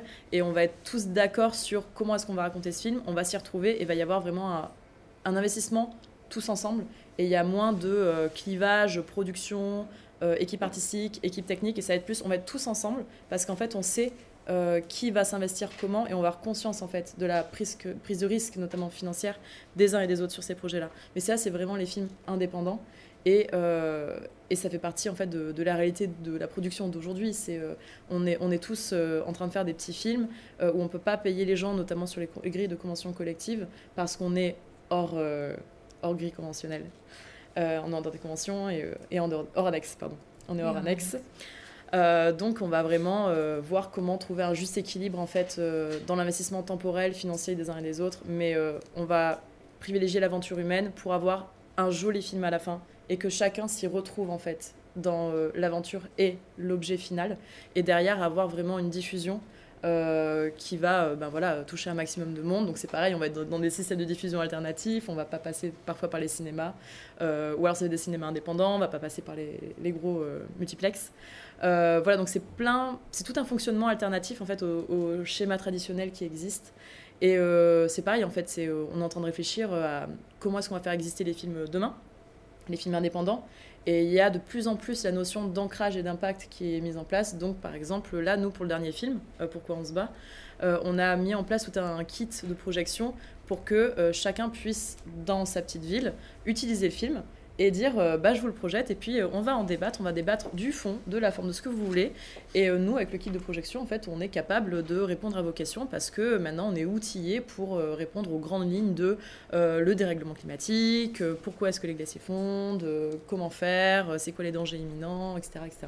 Donc c'est vraiment réapproprier, redonner à l'audience, au public, la possibilité de vivre le film aussi d'une manière ou d'une autre. Euh, nous, on trouve ça super important. Voilà, parce que le savoir, c'est le pouvoir. c'est aussi pour ça qu'on est là, Euh, voilà, donc c'est vraiment, euh, il y a beaucoup d'enjeux éthiques, économiques, humains qui rentrent en compte aujourd'hui et qui sont quand même bien cachés sous le tapis, mais c'est la réalité de beaucoup, beaucoup de petites productions. Je suis. Enfin, c'était très très bien dit tout ça. Moi, je- Alors, on devrait peut-être, je, je sais pas, si on devrait clasher plus pour que ce soit plus intéressant, mais, mais, euh, mais en tout cas, le, ce, qui est, ce qui est vraiment certain, c'est que ça peut être aussi un bon choix business, hein, finalement. Là, je parlais tout à l'heure de, de critères artistiques, plutôt en disant que l'indépendance est important pour arriver à une excellence artistique. Finalement, c'est c'est une condition euh, pour arriver à l'excellence artistique, parce que sinon, en effet, on fait une sorte de bougli-bougla euh, qui plaît à tout le monde, parce que personne ne veut prendre de risques. Voilà, donc au niveau artistique, c'est une chose.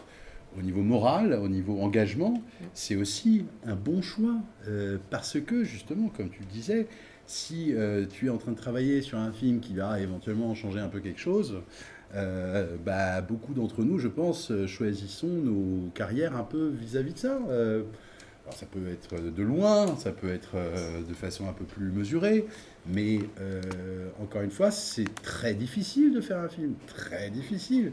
Donc si on n'a pas une motivation euh, de sens, de on va faire quelque chose qui soit utile, et ben c'est difficile. Donc autant faire ça.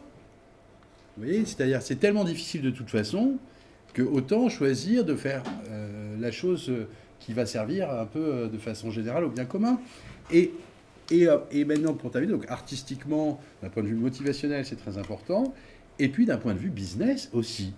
Tout simplement parce qu'aujourd'hui, euh, bah, vous demandez à n'importe qui euh, ce qu'il souhaite faire, ce qu'il souhaite le plus, euh, bah, c'est agir, pouvoir faire changer les choses. et, même des boîtes comme Kering, qui donc manage Saint-Laurent, eh ben, c'est pareil, les gars ils paniquent parce qu'ils sont en train de se dire on est en train de foutre en l'air le monde. Donc oui, si on peut faire un truc qui, qui, qui, agisse un peu, eh ben, ils sont contents. Donc, et tout le monde l'est. Donc, donc finalement, c'est le bon choix business aussi. Donc artistiquement, d'un point de vue motivationnel, c'est important. Et aussi d'un point de vue business. À mille et une productions, les deux films qui ont le mieux marché, c'est Le Cauchemar de Darwin, premier film qui parle de conscience écologique quasiment ever, enfin genre euh, voilà, et Merci Patron. Euh, voilà, Merci Patron n'était pas dans l'annexe euh, de quoi que ce soit. Hein, c'est pas tout à fait vrai. Mais tout ça pour vous dire, et c'est pas fait exprès. C'est pas euh, genre euh, un calcul, euh, machin, c'est juste on fait le truc parce qu'on on y croit beaucoup et parce qu'on sait que ça va avoir du sens, parce qu'on sait que, que ça va avoir un impact. Et ben du coup ça marche. Et du coup ça rapporte de l'argent Quand on y croit, ça marche. quand on y Ouais. croit et quand, on- quand ça a du sens. Et euh, bon, après, je sais pas, on a tous des amis plasticiens aussi, on voit bien. euh, alors, ça va être très controversial ce que je vais dire, mais quelquefois, quand ils ont un peu faim, eh bien, ils vont faire un meilleur travail. Enfin, c'est horrible, hein. euh, euh, voilà, c'est, mais c'est vrai pour nous. C'est euh, carrément vrai pour nous. je veux dire, si, si voilà, vous installez dans un confort, moi j'ai derrière Media One euh, qui Mm. me file de l'argent pour le développement, euh, bah voilà, il y a telle personne sympathique, bah vas-y, euh, fais-moi un scénario, super. Mm. Et il arrive, c'est de la merde. Et puis bon, bah, c'est pas grave, puisque. hein, mais si c'est votre vie qui est en jeu, bah, vous allez travailler assez avec lui jusqu'à ce que ce soit génial le truc.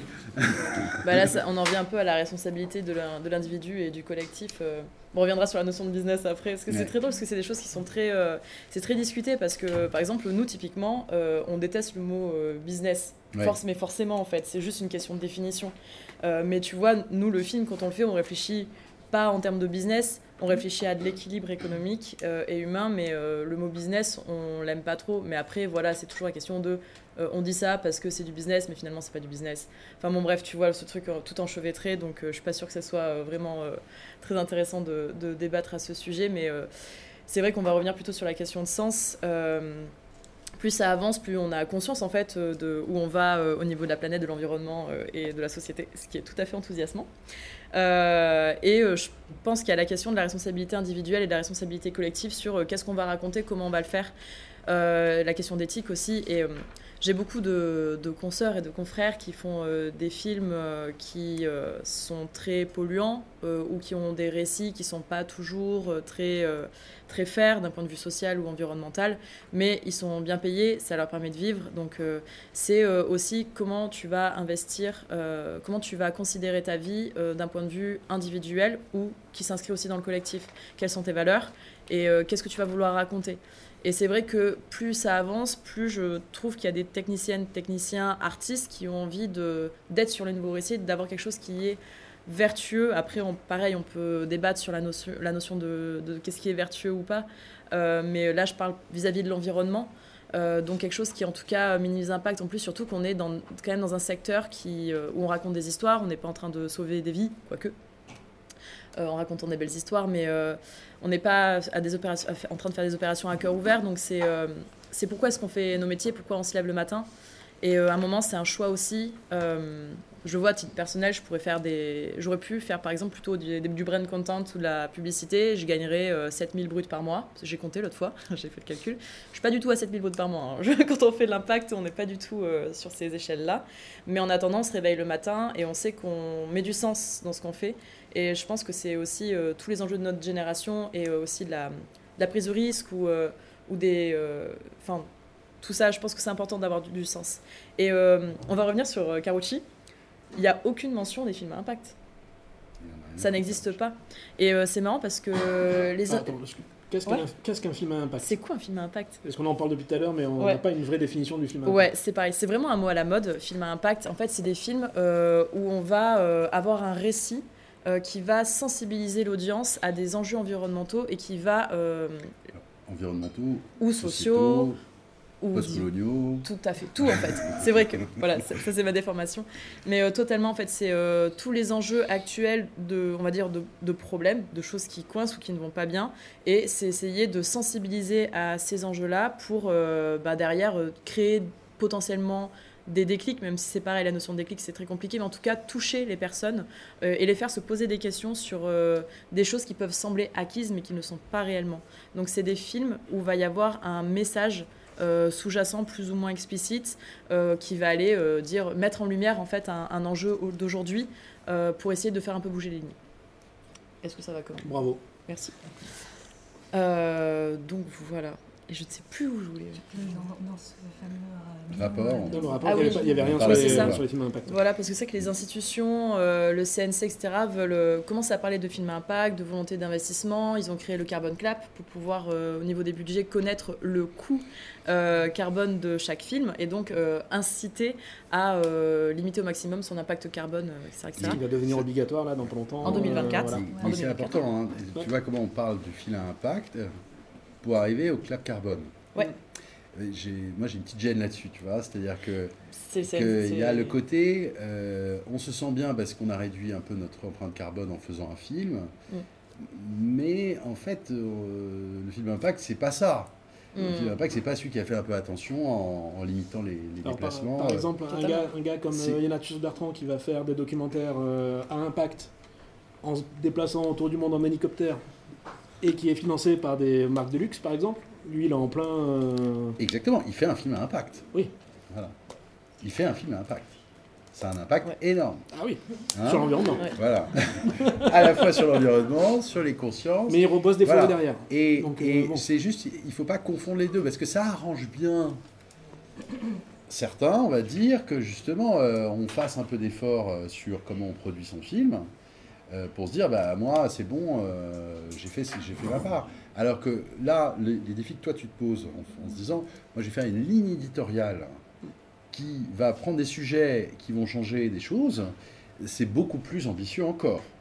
C'est le fond, Et, la forme. et je trouve que c'est très important euh, pour le CNC, justement, ou des, en tout cas une instance, une instance publique, d'aller là-dessus. Et pas que sur le... euh, on donne le bon exemple au reste des industries en faisant nous-mêmes quelque chose euh, de relativement euh, vertueux.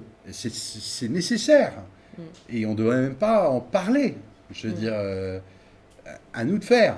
Voilà, hein, c'est pas. euh, et il y, a des- il y a des solutions qui Mm. se développent, groupe électrogène qui soit un peu plus, mieux fait, on réduit les. Voilà, le travail en studio, hein, on en parlait tout à l'heure de la construction de studio, mais mine de rien, le travail en studio, ça. Parce que c'est les déplacements hein, qui font le plus de- d'émissions. Donc, euh, travailler en studio, ça permet d'économiser beaucoup d'émissions en CO2. Voilà, c'est des choses. Mais... Et puis, finalement, ceux qui en font le plus, font le plus c'est ceux qui en parlent le moins. Quoi. Donc, euh, je, trouvais je trouve ça assez paradoxal que justement le CNC parle énormément de, du calcul. On n'est même pas. on est euh, genre, aujourd'hui, c'est juste, vous êtes obligé de calculer. Top! Mais c'est pas ça qui change quoi que ce soit. J'ai calculé, voilà, j'ai mis. Mais ils aiment beaucoup le euh, les chiffres de manière générale. voilà, euh, mais, mais justement, moi je trouve Par contre, là qu'on parle de films à impact, c'est-à-dire de, de- que le CNC finance mieux des films qui ont une ambition de porter en eux un changement sociétal, environnemental, euh, quel qu'il soit, Mm. ça, c'est son rôle. Et c'est là où c'est le plus important. Mm. Et c'est là où il devrait y avoir beaucoup d'argent qui soit mis. Et que Carucci n'en parle même pas. On est Mm. bien, donc. Mais pourquoi ils n'en parlent pas? Parce que c'est- gênant, hein, un film qui va, euh, qui va remettre en question euh, Total. Bah, C'est embêtant euh, quand, euh, quand on a financé sa campagne avec Total. C'est c'est- très embêtant. Donc, euh, donc, donc évidemment que ces gens-là veulent pas euh, trop qu'on fasse ça. Je veux dire, c'est... Voilà. Mais en même temps, ils savent très bien que c'est nécessaire. hein. Mais moi, je pense que ça va arriver. d'eux-mêmes, euh, ils savent très bien que quelque part, euh, c'est pas en faisant toujours la même politique que ça va marcher. Donc, euh, on a ces discours un peu bizarres, voilà, où ils font un rapport et, et en fait, ils parlent même pas de film à impact euh, de façon un peu volontaire, quoi. Mais ça les fait chier hein, quand on fait Bah des oui. films euh, qui. Mais c'est pour qui ça qu'il faut qu'on garde notre indépendance avec les petites sociétés, parce que très, sinon, on va important. totalement dans le sens du, de ce que Ouais. dit Carucci, en fait. Ouais. Et, de ses décisions. Pardon. Oui. Tu voulais dire un truc Euh, je veux dire plein plein de trucs. Ouais. Donc je peux attendre ta question. Je voulais revenir deux secondes sur la- les financements privés qui viennent de, donc des- de sociétés qui ne sont pas des sociétés de production à l'origine. Est-ce qu'il n'y a pas un risque de déséquilibre si jamais ces sociétés-là décident d'un coup d'arrêter de faire de la production D'investir de l'argent dans la production? Comme on a Tu déjà- parles de, de quelle société par exemple Euh, bah, là, on parlait de, du Saint-Laurent, par Ah, exemple, qui se lançait dans oui. la production. Bah, on a eu le même cas euh, alors très si. récemment. On a eu très peur avec Disney qui risquait de, de, de couler d'un coup euh, parce qu'ils avaient euh, Si, trop d'argent. euh, Ouais, si, si, ça peut être un, un vrai problème, surtout pour les jeunes productions indépendantes. Parce qu'en fait, euh, on doit trouver des moyens alternatifs de financer les films, Ouais. euh, sans, pour, euh, sans pour autant aller euh, toquer chez Total pour pas citer. Euh, c'est bien en fait d'avoir des, quand même des investissements privés qui existent parce que c'est des personnes ou c'est des entités qui vont dire euh, bon ben voilà en fait euh, vous avez des problèmes de financement parce que les récits priorisés dans les financements publics euh, ou même territoriales euh, ça va être parfois des films qui n'ont aucun rapport avec l'impact. Et quand nous, on veut faire passer des messages, on arrive, surtout que nous, on est jeunes, ça marche pas du tout. Donc c'est important aussi qu'on ait des systèmes alter- alternatifs de financement. Donc c'est vrai que le privé, c'est à double tranchant. En fait, ça dépend qui il y a dans le privé. Parce que c'est une palette euh, infinie. hein. Ouais. C'est, euh, Il y a ceux qui sont ultra responsables et ultra... euh, il y, a, il y a ceux qui vont être ultra responsables, ceux qui ne vont l'être, mais pas du tout, du tout. Il y a ceux qui vont avoir envie d'investir sans regarder les récits et ceux qui vont avoir envie d'avoir une vraie maîtrise sur les fonds euh, investis et sur les récits qui vont être modulés. Donc en fait, il y a un panorama qui est gigantesque. Donc euh, non, en fait, sans le privé, clairement, finalement, on perd aussi en indépendance. C'est un vrai équilibre, euh, finalement. Ben, si les films étaient entièrement des films étatiques, encore une fois, ça poserait vraiment problème. Euh, Totalement. ils ont des, des enjeux des, des- eux-mêmes euh, au sein de l'État. Donc, euh, donc tout, voilà, c'est comment équilibrer les choses. Et finalement, c'est pas mal de temps en temps, euh, voilà, même de prendre un peu d'argent d'un groupe de luxe pour aller faire un film à impact. Moi, je suis, euh, je suis pour. Nous, on essaie de faire Oui. attention. Ah, il faut faire attention, Mais, mais, euh, moi, je suis pour. Non, mais je- j'entends. Je, je trouve que justement, si, enfin, sinon, ça va aller à un autre film Mm.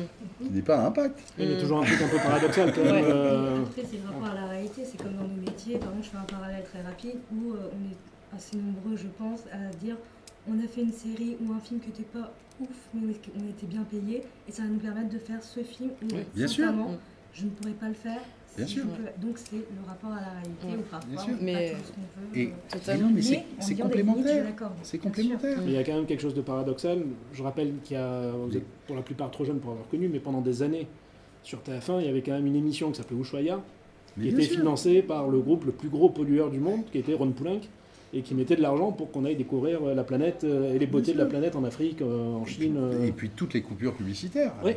Euh, qui ça, ça, directement. ça le dérangeait personne. Voilà. Mais- ça dérangeait personne quand Ouais, même. là, ça bouge. Ça dérange. C'est petit ça qui est un peu, petit peu paradoxal. savait, C'est ça enfin, qui est voilà. paradoxal quand même. Mais quelque part, euh, ça a fait que plein de gens euh, ont commencé à avoir une conscience écologique. Et c'est là où la démarche dont dont tu parlais, euh, Julie, qui est quand même plus poussée, et, euh, Alors, mais nous, on est assez, on est assez euh, carré là-dessus. Ouais. Mais en fait, d'avoir une c'est. euh, éthique. euh, Ouais, très poussé, mais Ouais. euh, parce qu'on sait qu'on on peut le faire. Mm. Et euh, c'est presque un privilège de pouvoir le faire, mais nous, étant donné qu'on peut le faire, on le fait.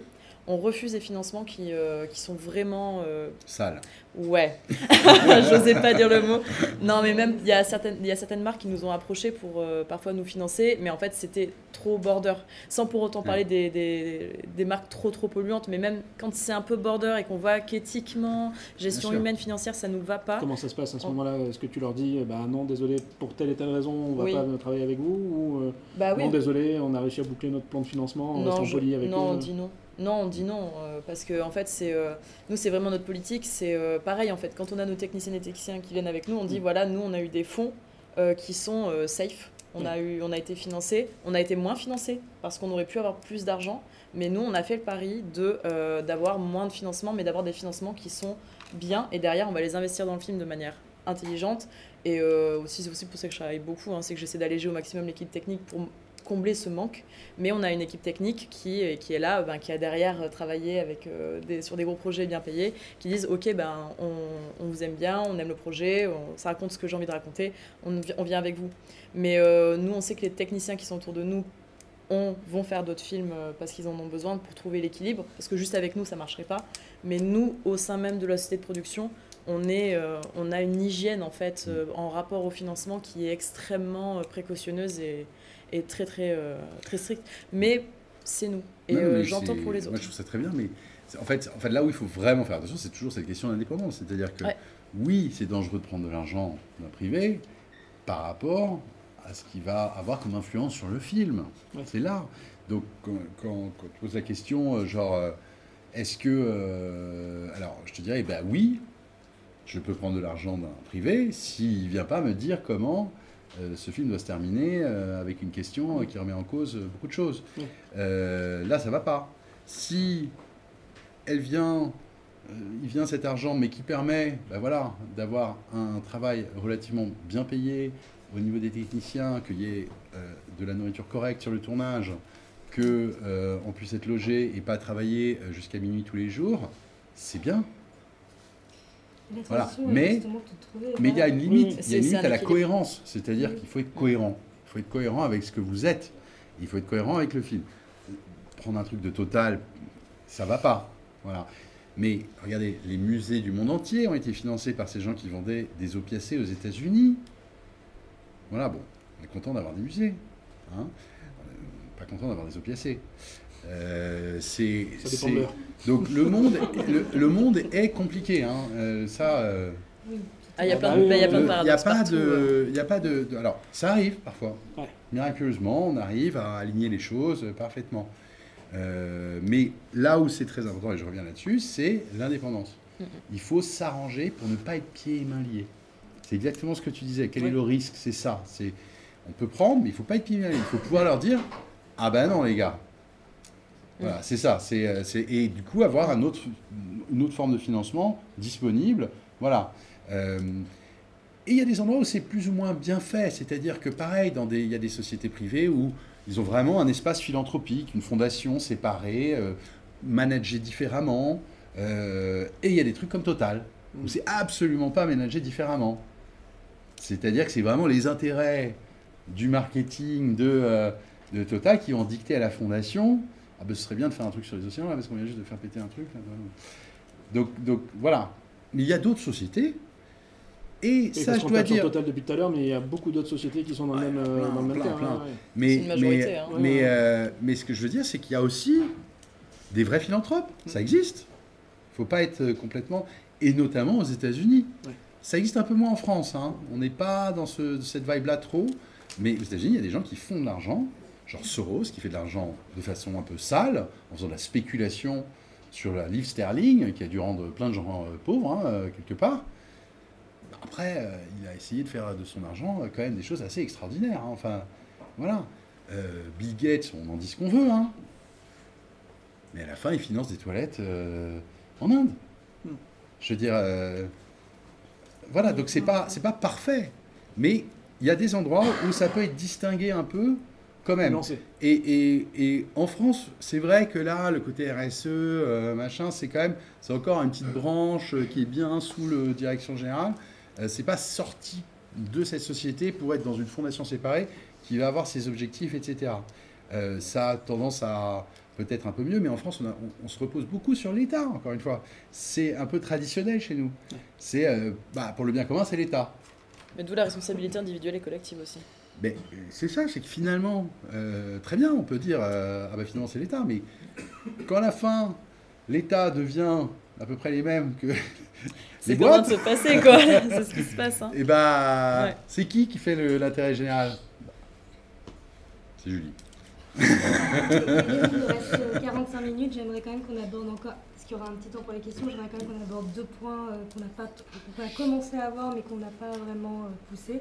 C'est justement l'impact sur la relation avec les équipes techniques, parce qu'effectivement c'est génial quand on a des envies, des valeurs, etc. Mais parfois dans la réalité, il y a ce qu'on dit en surface et il y a Qu'est-ce qu'on fait? ce qu'on fait. Parfois c'est très bien géré, parfois sincèrement c'est de l'abus. Et dans ce cas-là, c'est totalement contradictoire. Donc comment est-ce qu'on trouve un équilibre pour que, être toujours éthique, que ce soit avec son équipe ou dans ses valeurs et euh, messages, et aussi justement l'impact sur la relation avec le réalisateur qui est quand même à la base, euh, pour avoir un film, il faut un réalisateur, surtout en France. C'est mieux. Voilà, donc comment ça se passe? Si on peut aborder un petit peu rapidement ces, ces points-là, on est avec des futurs techniciens, peut-être des futurs réalisateurs, etc. Mm. Comment euh, Et est-ce qu'on producteurs. arrive et producteurs Comment est-ce qu'on arrive à rester éthique sur tous ces points euh, demain? Ouais. maintenant. Ouais, avec le prisme de l'économie, etc. Bien sûr, sur avec Toujours. les tout ce films, qu'on s'est dit en amont, Ouais. concrètement maintenant, en pratique, comment ça va- Ouais. peut éventuellement se passer On parle sur les films plutôt indés, du coup. A priori, je, Ouais, parce pense que, sinon il n'y a pas de surprise. Voilà. ok. Euh, alors, bon, c'est. Qu'est-ce qu'il y a? Bah, je sais pas, enfin, genre John Wick 4, ça devait être le, le pire film jamais produit en France en termes humains. Enfin, Ah ouais, ouais, ouais, ouais. Désolé, mon cher. Donc, on es n'est pas On sur a, un- on a plein de représentants de l'équipe on n'est technique. pas sur, euh, on n'est pas sur un film indé, hein, euh, on n'est pas sur un film indé. Ah oui, tout. totalement, ouais. Tu Ouais. vois, donc euh, il faut pas, c'est pas relié. Encore une fois, c'est Mm. la gestion de l'humain, c'est de la gestion de l'humain. C'est, ce qu'on fait. Enfin, c'est, c'est la base de tout. Oui, mais un, Et- un film où on te vend euh, le- la parité euh, homme-femme, euh, les égalités, enfin tout, et que derrière, en fait, tu te rends compte que ton équipe elle est payée deux jours sur les trois, qui travaillent le dimanche, que les heures sup sont Ouais. pas payées, et que euh, bon, le stagiaire est quand même troisième voire second mise en scène. Bon, on peut Mhm. parler du message euh, sur l'affiche, quoi. Non, mais Tu sais, À fond, pas forcément à pour les fond, et- gros et- Non, mais sont- euh, Et il faut ouais. faire très attention à ça parce que, en effet, ça ne sert à rien de faire des films si c'est pour euh, traumatiser euh, 100 personnes. Ça ne sert à rien. C'est surtout de l'hypocrisie. Ah, mais film, euh, film à impact ou pas impact. Hein. Film à Wick impact ou pas impact, a c'est- je veux dire, euh. Moi, c'est pour ça que quelquefois, même, euh, il y a des méthodes qui, qui, qui ne vont pas du tout. Enfin, je veux dire, euh, euh, Keshish qui, qui, qui- Enfin, moi, c'est un grand cinéaste, hein, mais enfin, ce qu'il fait, moi, ça me va pas. Mm. Ça me va pas du tout. Et euh, c'est pas possible. Enfin, je veux dire, euh, voilà. Donc après, c'est à, à vous de, de- d'avoir une éthique personnelle. Euh, Je veux dire, c'est pas, enfin, c'est même pas une éthique personnelle, c'est genre. euh, moi, je sais pas, moi j'ai décidé d'ailleurs que j'allais travailler que avec des réalisateurs sympas même. Enfin, voilà. Je- je- Ouais, je suis J'en ai d'accord. rien à foutre du talent euh, du type s'il est con. Mm. Et s'il va martyriser euh, d'autres gens. Je veux dire, c'est la base du truc. Mm. Et il y a plein de réalisateurs très bien qui sont sympas. On n'est pas Ça- obligé de. Oui, mais- ah non, mais je suis, je suis mille fois d'accord. hein. Il y a, en fait, il y a tellement de choix. En fait, moi, je me réveille pas le matin pour me faire euh, taper dessus ou pour que mon équipe souffre. hein. Donc, clairement, je vais aller vers les gentils et euh, je vais boycotter. Moi, je parle beaucoup de boycott. Je boycotte les gens méchants. Vraiment. Je, je veux pas donner de l'argent aux gens méchants, je vois pas l'intérêt. Euh, puis je me dis, quitte à aller vers un monde euh, meilleur, quitte à faire des tournages où on va quand même, malgré tout, même si c'est cadré, on va bien transpirer, bon, bah, autant transpirer avec des gens avec qui tu t'es content de transpirer. Quoi. Parce que sinon, pff, dur, dur. hein. Je pense qu'on a Mm. tous, tous fait des tournages avec euh, des, euh, des collaborateurs, techniciens, techniciennes, artistes, réa, prod pas cool. Euh, et ça, on, ça, ça va être un petit écho, un petit parallèle, mais par exemple tout le dispositif VHSS, donc c'est prévenir et agir contre les violences sexistes et sexuelles qui a été mis en place au CNC, qui est un dispositif aujourd'hui obligatoire pour les producteurs afin d'avoir les, les subventions CNC. Si t'as pas passé la formation et que t'es pas diplômé, t'as pas en fait euh, accès aux subventions, ce qui est excellent. Et je pense que c'est un signal super important d'assainissement du secteur, mais cet assainissement du secteur va pas s'arrêter aux violences et harcèlements. Il doit aller aussi au-delà de ça, ça doit aller sur l'humain. Mm. Le racisme, euh, par exemple, Euh, un exemple parmi tant d'autres. Mais euh, c'est important d'assainir le secteur, et pour moi, assainir le secteur, c'est, ça commence par, euh, en fait, on va arrêter de travailler avec des gens qui sont euh, pas cool, qui sont pas intègres, qui sont pas respectueux. Après, ça, c'est pas que le cinéma, je pense que c'est de manière générale. Oui, ça commence Euh, juste à parler bien avec les gens. euh, En fait, c'est du respect. Déjà ça, ouais, du respect. C'est du ouais. respect et de la communication, en fait, c'est la base de toute relation humaine. hein. Ouais. Donc, euh, cinéma ou pas cinéma. euh, Mais c'est particulièrement dangereux dans les métiers désirables. Et dans les métiers intenses. Dans les métiers intenses Ouais. où beaucoup de gens veulent faire ça. Mm. Et, euh, et c'est là où tout est. euh, c'est le, chemin des dérives, quoi. Parce, que, Mm. parce que dès que. Voilà, c'est tellement dur. Enfin, Mm. c'est tellement important. Et bien, du coup, euh, on voit des, des, des gens euh, prêts à faire tout, quoi, enfin, pour, pour ça. Alors que bon. et, et, et de l'autre côté, des gens prêts à exploiter ça. Enfin, je veux dire, à la manière de, sur de l'emprise qui, qui confine à la secte. Enfin, vraiment. hein, c'est. Petit entourage de Keshish, excusez-moi de prendre cet exemple, mais c'est de la secte. Enfin, on est sur un gourou avec, euh, qui manipule les autres. Je veux dire, euh, moi, je, je veux bien que ça, ça fait des bons films, ok Mais ça n'excuse pas ça. C'est pas possible. Moi, je veux qu'on fasse des bons films en faisant absolument attention à l'humain. Des belles aventures. Et, euh, et en plus, c'est, alors, en plus, c'est des entreprises éphémères, hein, ces tournages, finalement. Enfin, c'est, ces Mm. productions. Une production, c'est une entreprise éphémère. Ben, on parle beaucoup de famille. Hein. Mais c'est hyper intense, c'est hyper fort. On vit en permanence. euh, voilà. S'il y en a un qui est pas cool, ça fout la merde partout. Donc, euh, un grand art, c'est justement d'essayer d'anticiper, de voir ça. Ça peut servir d'ailleurs, avant de faire un long, faire avec un peu la même équipe, un, cours correspondant, euh, ou à peu près, au moins avec euh, people. Et le, ça peut être très utile parce que vous allez voir comment les gens sont en fait au moment de tournage, etc. Parce que pareil, dans votre bureau, ils sont hyper sympas, machin, etc. Et après sur le tournage, c'est la crise parce qu'ils n'ont pas une tisane. Mais ils peuvent pas créer s'ils n'ont pas la tisane. Et, euh, et c'est un réalisateur euh, ou une réalisatrice avec qui vous avez travaillé depuis 7 ans euh, pour lui faire arriver là.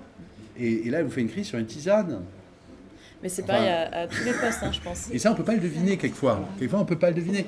Quelquefois, ça peut être le chef-op qui est pas content avec le réel parce qu'il sait pas faire euh, de l'épaule. Mm. Non, mais et, et alors là, ça devient une tension énorme. ça- euh, Mm. Voilà, et vous êtes obligé alors d'inventer un stratagème. Bon, bah alors, euh, peut-être on va faire quelques plans de coupe dans la jungle aujourd'hui. Et, et puis il y a la- le, le machinot qui va, qui va prendre la caméra. Enfin, voilà, mais donc on se- l'humain, c'est c'est ce qu'on fait. hein, en, en tout cas, en production, c'est ça qu'on fait. hein. On fait de l'humain déjà pour persuader les gens pour venir sur le film. On fait de l'humain pour persuader les, les- les financiers euh, de, de venir sur le film, sur les, les diffuseurs. le- Mm.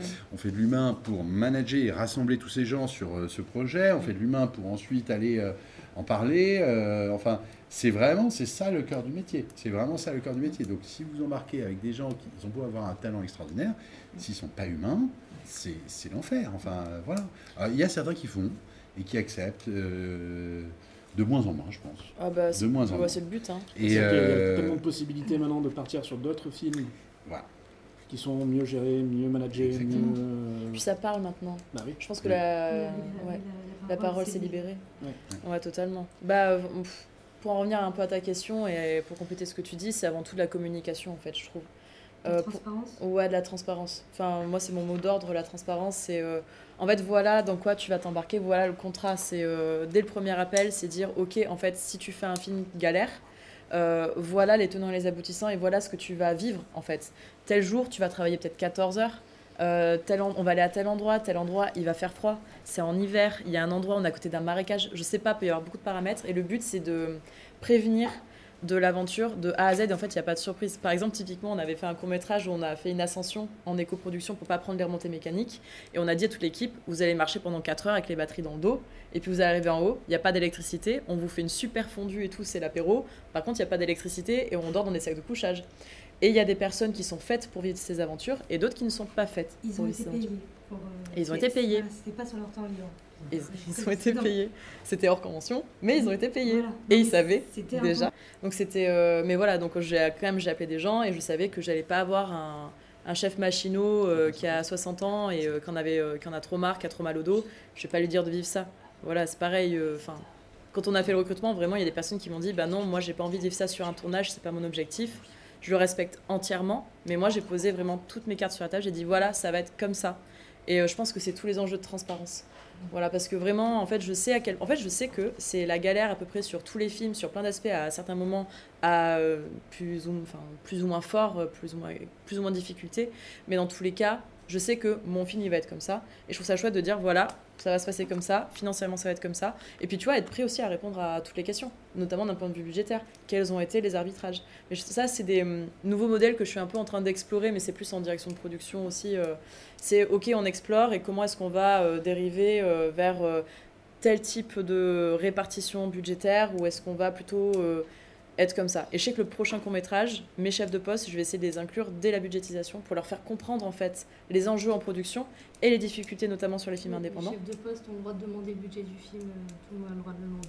Oui, C'est voilà. pas assez, mais on a le droit. Non, totalement. Ouais, vous avez le droit. Alors je crois que c'est que sur les films euh, annexes ou je sais plus quoi en dessous d'un. Ah, euh, alors, Il y a un truc- court métrage, je le demande aussi. Ah non, mais court métrage, tu peux sans sûr. problème. hein. Ah non, mais bien Mais, sûr. euh, Tu peux le Ouais. demander, oui, non, Ouais. tu peux le demander. Après, oui, il y a des, des chiffres qui y existent quand les, chiffres, quand les films sont aidés par le CNC, il y a des chiffres qui sont publics. Oui, ouais. Mais voilà, mais après, on peut Ouais, demander. Je sais qu'il y a des strates, il y a plein de trucs. Mais bon, voilà, enfin, je sais que ma politique, ça va être de euh, pouvoir euh, mettre à disposition le budget et en, et en débattre.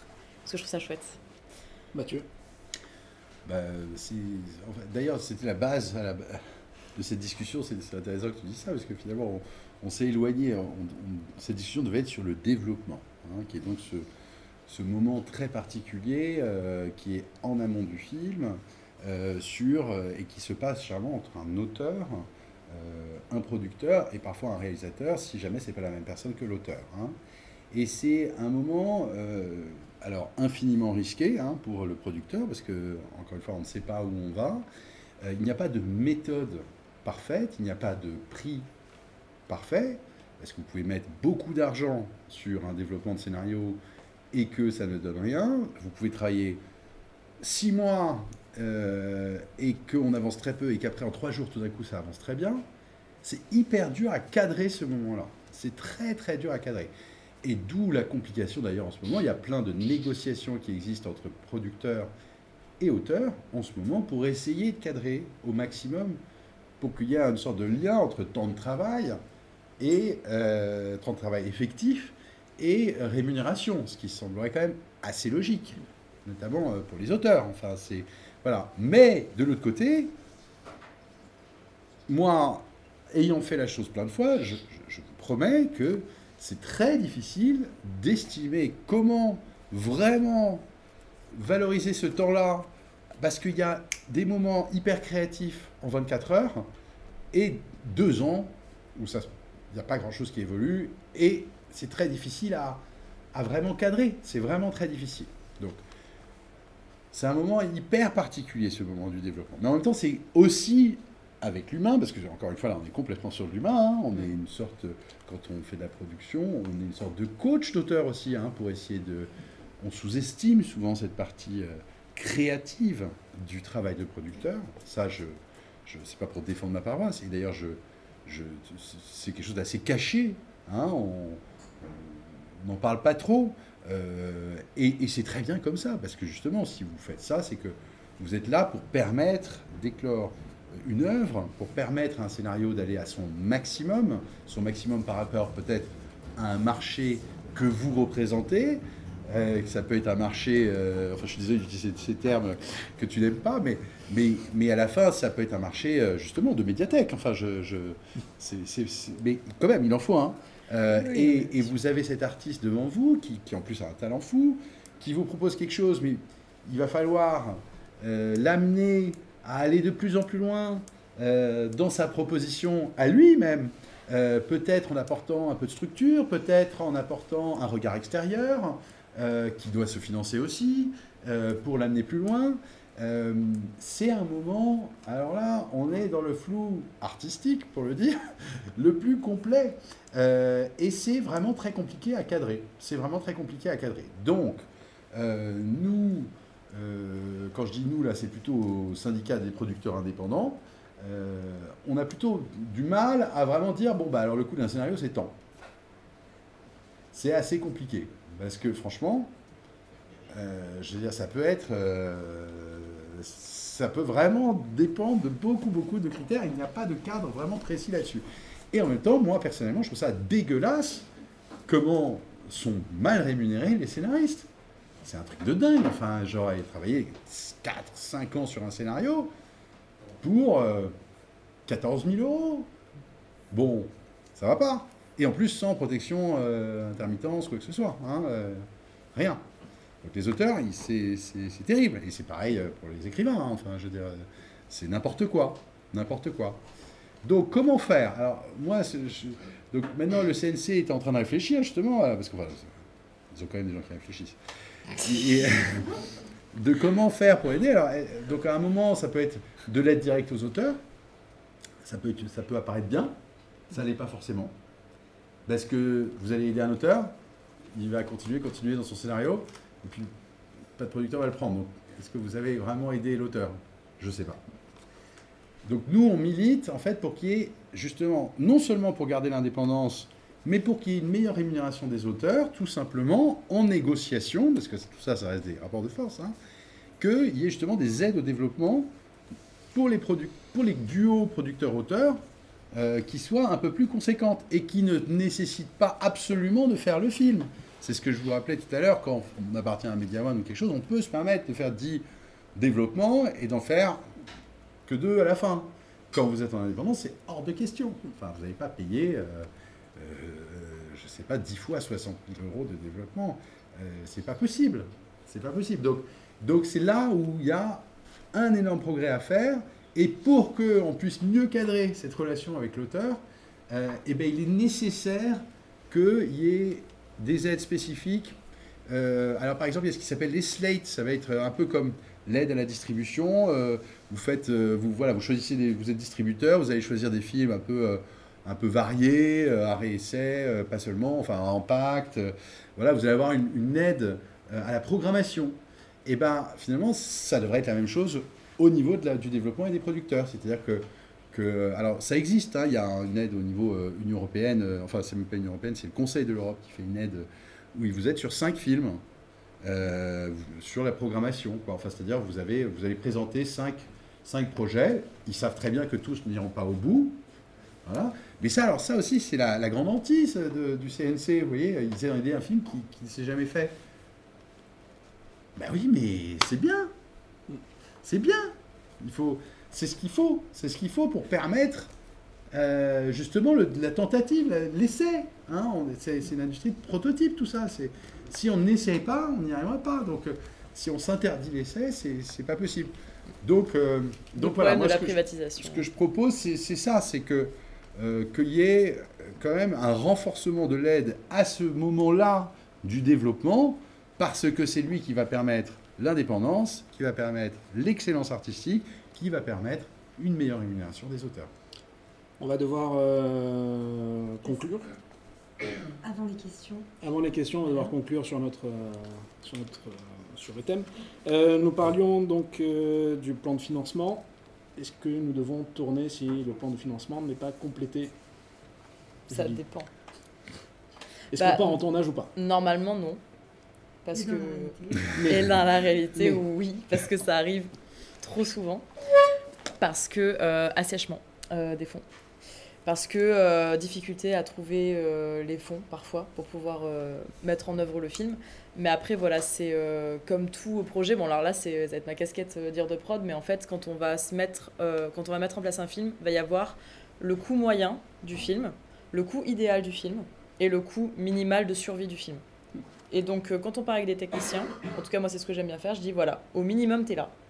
Et l'idéal, on en reparle. Mais ton minimum, minimum, il est là. On part toujours sur ça, de toute façon, quoi qu'il se passe. Mais en fait, si on n'est pas à ce stade-là, et si on n'a pas les fonds pour aller à ce niveau-là, on n'y va pas. Donc après, les plans de financement, il y a plusieurs options à chaque fois. hein. Il y a l'option euh, low cost, l'option médium et l'option euh, idéale. Le but, c'est d'aller sur l'idéal à chaque fois.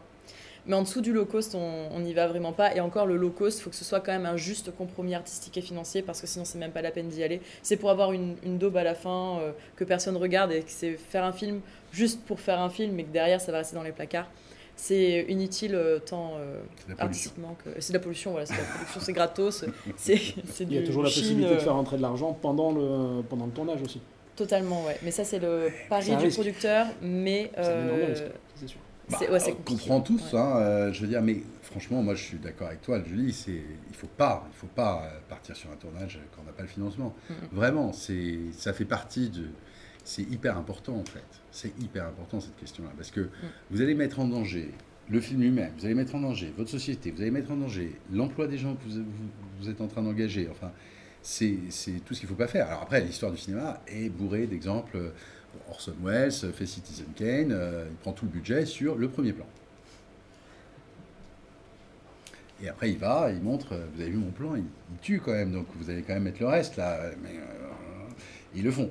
Ouais. Bon, ah, bon, mais euh, tout le monde n'est pas Orson Welles, euh, déjà, et, et, et je vais dire, c'est aussi un guet-apens. Enfin, c'est une sorte de guet-apens vis-à-vis de, de ces, ces gens des studios. euh, on en pense qu'on veut, mais bon, le gars est arrivé, il a dépensé tout l'argent sur un plan. Hein, bon, Euh, c'est- c'est c'est vraiment c'est- là aussi il y a une question éthique quoi. Enfin, je veux dire, Ça, c'est- vous faites une confiance, C'est méchant, ça. ben, Faut pas faire ça. c'est un peu c'est un peu dur. Mais mais et puis moi j'ai j'ai eu euh, ouais des exemples de boîtes qui se sont effondrées comme ça, enfin séparées euh, parce que euh, ben voilà des producteurs disaient bon bah allez on y va, il faut y aller, euh, il manque encore 300 000 euros mais on les aura en aide après la réalisation, euh, je sais pas quoi, enfin et euh, et Covid. Mm. Donc voilà, donc pour, pour, pour conclure, moi, mais il y a, il y a trois choses que. Enfin, il y a un bouquin qui s'appelle Planter le décor, tu le connais ou pas, je sais pas, euh, voilà. qui, est un, qui est un bon bouquin justement pour parler de sociologie de tournage, sur le tournage. Je, enfin, je trouve ça assez intéressant à lire. Et en effet, on réalise que c'est une sorte de mini-dictature éphémère, hein, je veux dire, euh, d'où la responsabilité qui en découle. Enfin, je veux dire, On change, on change, on change. On Voilà. change tout ça. Voilà, train de mais, mais de le lire, c'est important pour euh, réaliser euh, voilà, ce qu'il faut encore essayer de faire et, et euh, de mettre des mots sur les choses, c'est c'est important. Voilà. Euh, aussi, s'il y, a- il y a quelques étudiants, il n'y en a pas beaucoup, mais il y en a quelques-uns, euh, bien lire des perspectives différentes. Moi, euh, en partant en Angleterre, j'étais là, ouais, l'auteur, Godard, et tout. Et puis, on arrive et on, fait, on refait toute l'histoire du cinéma, mais alors d'un point de vue technique. Ou alors les acteurs. Ça change pas mal de perspective. On se dit, ah, ah Moi, je croyais que c'était le génie de tel mec. Mais pas du tout. Ça peut être un truc euh, complètement technique qui a fait qu'on allait dans telle ou telle direction dans l'histoire du cinéma. Donc ça, c'est hyper important de lire les différentes perspectives et pas de s'enfermer dans une perspective. euh, euh, voilà, ça c'était... Enfin, c'est des petites choses. Et, et la dernière chose, hyper important, se faire confiance. Mais vraiment. Euh, c'est- alors déjà, c'est, quand même un contexte différent, je trouve. euh, euh, aujourd'hui, il y a un nombre d'opportunités incroyables. Si on, il n'y a jamais eu autant de, possibilités. Là, maintenant, vous pouvez dire sereinement, oui, je fais des études de cinéma et que les gens ne vous regardent pas comme étant paria de la société, parce qu'il y a plein de boulot. Enfin, concrètement, et ça va aller en augmentant. hein. Ça, vraiment, on va arrêter au, au cœur des études de ça, je peux vous dire, c'est euh, vachement rassurant et c'est cool. Voilà, mais il faut être un peu ouvert. Il ne faut pas se dire le cinéma, c'est que producteur-réalisateur. Ça, c'est. Enfin, je pense pas qu'Alestra ce soit euh, le point de vue d'ailleurs, et tant mieux. Euh, je veux dire, c'est hyper important de, de, conscience de ça et du coup et de, se faire confiance, de vraiment, en tout cas pour ceux qui vont être producteurs, bah, surtout faites-vous confiance dans vos choix, dans, vos, dans ce que vous pouvez, ce que vous pouvez voilà, euh, voilà, choisir comme ligne, par exemple, euh, comme toi, toi tu as fait, un choix de ligne et tout ça, et je suis sûr que c'est le bon choix aussi pour le business. Excuse-moi d'utiliser ce terme sale, mais, finalement, à la fin, je suis, je suis absolument persuadé. Et c'est pareil pour les choix artistiques. Faites-vous confiance, quoi. Pas trop de... Des références, c'est bien, il faut des références, il faut euh, avoir la base, etc. C'est hyper important, mais à la fin, si vous faites confiance, c'est que vous allez retrouver d'un point de vue universel, chez l'autre, la même chose. Donc, donc c'est, c'est la base du, c'est la base du métier, quoi. Enfin. Est-ce qu'il y a des questions? Attends, je me fais ma synthèse. Ah, Euh, je rebondis parce que ma phrase euh, sur le plan de financement, elle était vraiment pas claire, elle, elle était en- alambiquée. Euh, donc non, faut pas partir euh, en tournage si le plan de financement à minimal low cost n'est pas complété. Voilà. Oui. C'est mieux comme ça? C'est plus, C'est clair. Bon, je préférais revenir dessus parce que sinon ça va. Non, mais j'ai senti que ça bah. Tout va bien. Euh, ok, alors euh, moi pour conclure, euh, il y a une grosse curiosité. C'est, je suis très curieuse de comment va évoluer le paysage audiovisuel français international à l'avenir, avec ces questions de privatisation ou pas, la considération des films à impact et la responsabilité sur les plateaux tant individuels, collectifs et vis-à-vis des récits. Euh, notamment l'investissement pour euh, 2030, euh, ce gros fonds d'investissement pour les studios et la formation. Euh, je suis curieuse en fait de comment tout ça va s'enchevêtrer parce que c'est bien beau de stimuler beaucoup d'emplois, euh, mais c'est étrange de, parallèlement à ça, vouloir limiter la quantité de films. Euh, donc, que va-t-il se passer Grand mystère. Euh, en tout cas, j'ose espérer qu'il va y avoir euh, vraiment une prise de conscience sur l'importance des récits qu'on va porter et la manière dont on va fonctionner aussi collectivement, parce que je pense que l'é- l'écosystème du tournage est quelque chose qui va évoluer sur les gros tournages aussi, et la responsabilité des techniciennes, techniciens, artistes et la relation producteur est quelque chose qui va évoluer, du moins j'espère, parce que le système traditionnel un peu sclérosé quand même plus trop adapté au marché actuel. Donc voilà, moi je suis curieuse de ces évolutions-là. Euh, ensuite, euh, pour rebondir sur euh, tes très beaux conseils, que j'approuve totalement, pour les étudiantes et étudiants qui sont là, écoutez-vous, bah, faites-vous confiance en fait sur ce que vous aimez ou vous n'aimez pas. Peut-être que le cinéma et l'audiovisuel n'est pas fait pour vous et ça n'est pas grave. Peut-être que le poste que vous envisagiez, dont vous rêviez au début, n'est pas le bon. Et en fait, c'est ok de partir, de revenir, de changer d'avis. Et le plus important, c'est euh, d'être heureuse et heureux, je pense, sur un plateau. Euh, c'est des métiers qui peuvent être compliqués. On est dans un monde qui est compliqué. On est dans une pleine crise économique, sociale, tout ce qu'on veut. Donc, euh, vivez heureux et faites-vous confiance sur, sur la place et l'endroit où vous pouvez, où vous voulez aller. Et faites confiance aussi aux personnes qui vous entourent. Et entourez-vous des belles personnes et vivez de belles aventures avant tout, parce que c'est toute l'histoire d'une vie, je pense. hein. Tout simplement, c'est le plus important. Voilà, donc, kiffez. On va passer aux questions. Je suppose que vous en avez. Nous avons euh, le monsieur avec le t-shirt blanc ici, là. Y a une question.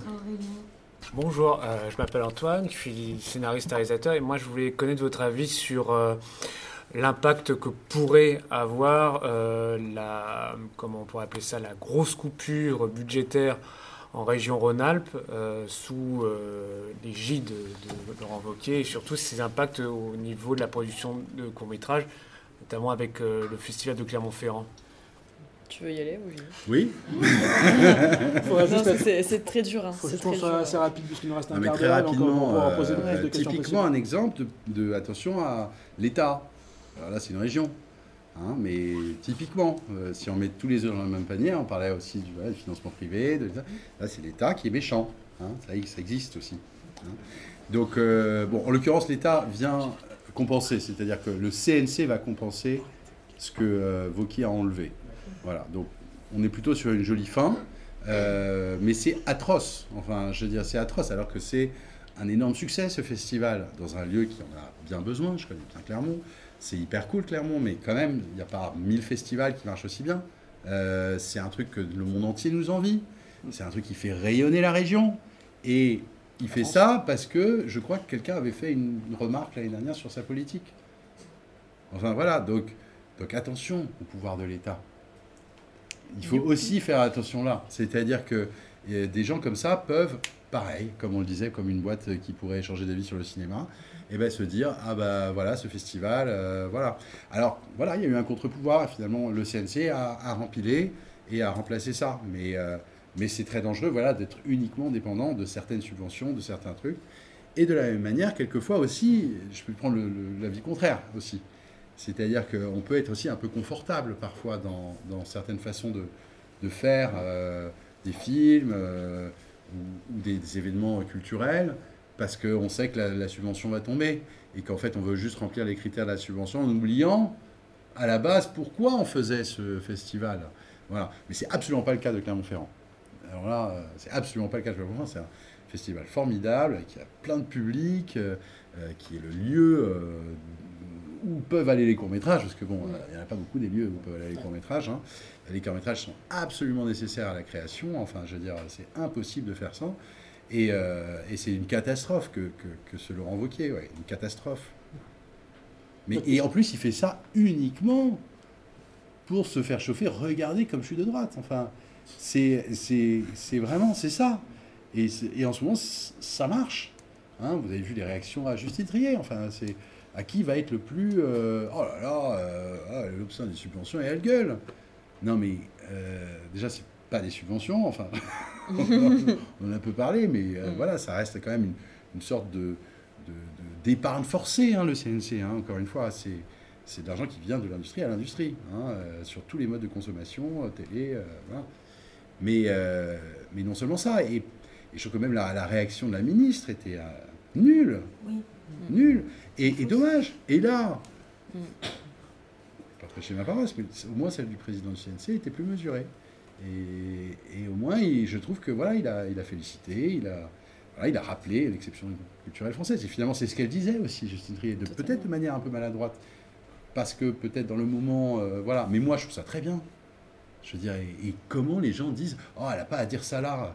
Mais c'est quoi? Mais enfin, il faut le dire où alors? Enfin, C'est des gens qui veulent censurer ou quoi? Enfin, je veux dire, c'est c'est hyper important, hyper important. Mm. Et, et après, toute la polémique, d'ailleurs, c'est que sur cette petite partie cinéma, alors qu'avant, elle a quand même dit quelque chose sur les retraites. Ah ben là, c'est pratique, on n'en parle pas trop. Hein, euh, donc, on- hein? Donc euh, non, non, c'est c'est ultra important. Et, euh, et les manifestations comme Clermont-Ferrand, c'est vital. Et, et voilà. Et puis, eh ben, voilà, ben, il y a un connard qui, qui, qui veut l'annuler. Et ben, on se rassemble, on se cotise, on trouve un autre financement et on le fait. Hein Passer une autre question? Euh, je voulais revenir sur un truc que tu as dit tout à l'heure, Julie. Tu parlais de la différence de pression entre euh, euh, sur un film, enfin sur un producteur, entre euh, une avance sur recette et euh, un crédit à rembourser. Et je voulais savoir qu'est-ce qui se passe si euh, vous faites un film avec une avance sur recette et qui fait un flop et que vous pouvez pas rembourser le crédit, enfin le- l'avance sur recette. Alors je connais pas le. je- franchement, je j'ai pas assez euh, d'expertise pour euh, te répondre. Euh, c'est que du théorique, je l'ai lu. Peut-être que toi, tu auras plus d'outils pour répondre euh, si tu l'as pratiqué. Bah, L'avance sur recette n'est pas une avance sur recette. C'est un pari, c'est un pari de la banque. un peu. Non, c'est- c'est-à-dire que vous n'avez pas à la rembourser. Ça se rembourse si le film marche très très bien. Ça se rembourse automatiquement. Voilà. Mais il n'y a aucun moment où vous, vous allez être obligé de rembourser. Euh, euh, c'est pas un prêt. Hein, je ne sais plus qui parlait de prêt. de- Oui, voilà, c'est pas un prêt. Ça s'appelle comme ça. Mais euh, ben, plus ou moins, parce qu'à la fin, selon le mécanisme, il y a quand même de l'argent qui revient à la fin, une fois que vous avez payé tout le monde, euh, distributeur, machin, etc. Totalement. C'est euh, là à ce jour, ouais, à ce Mais- jour, euh, il y a 91% des films qui euh, sont positifs.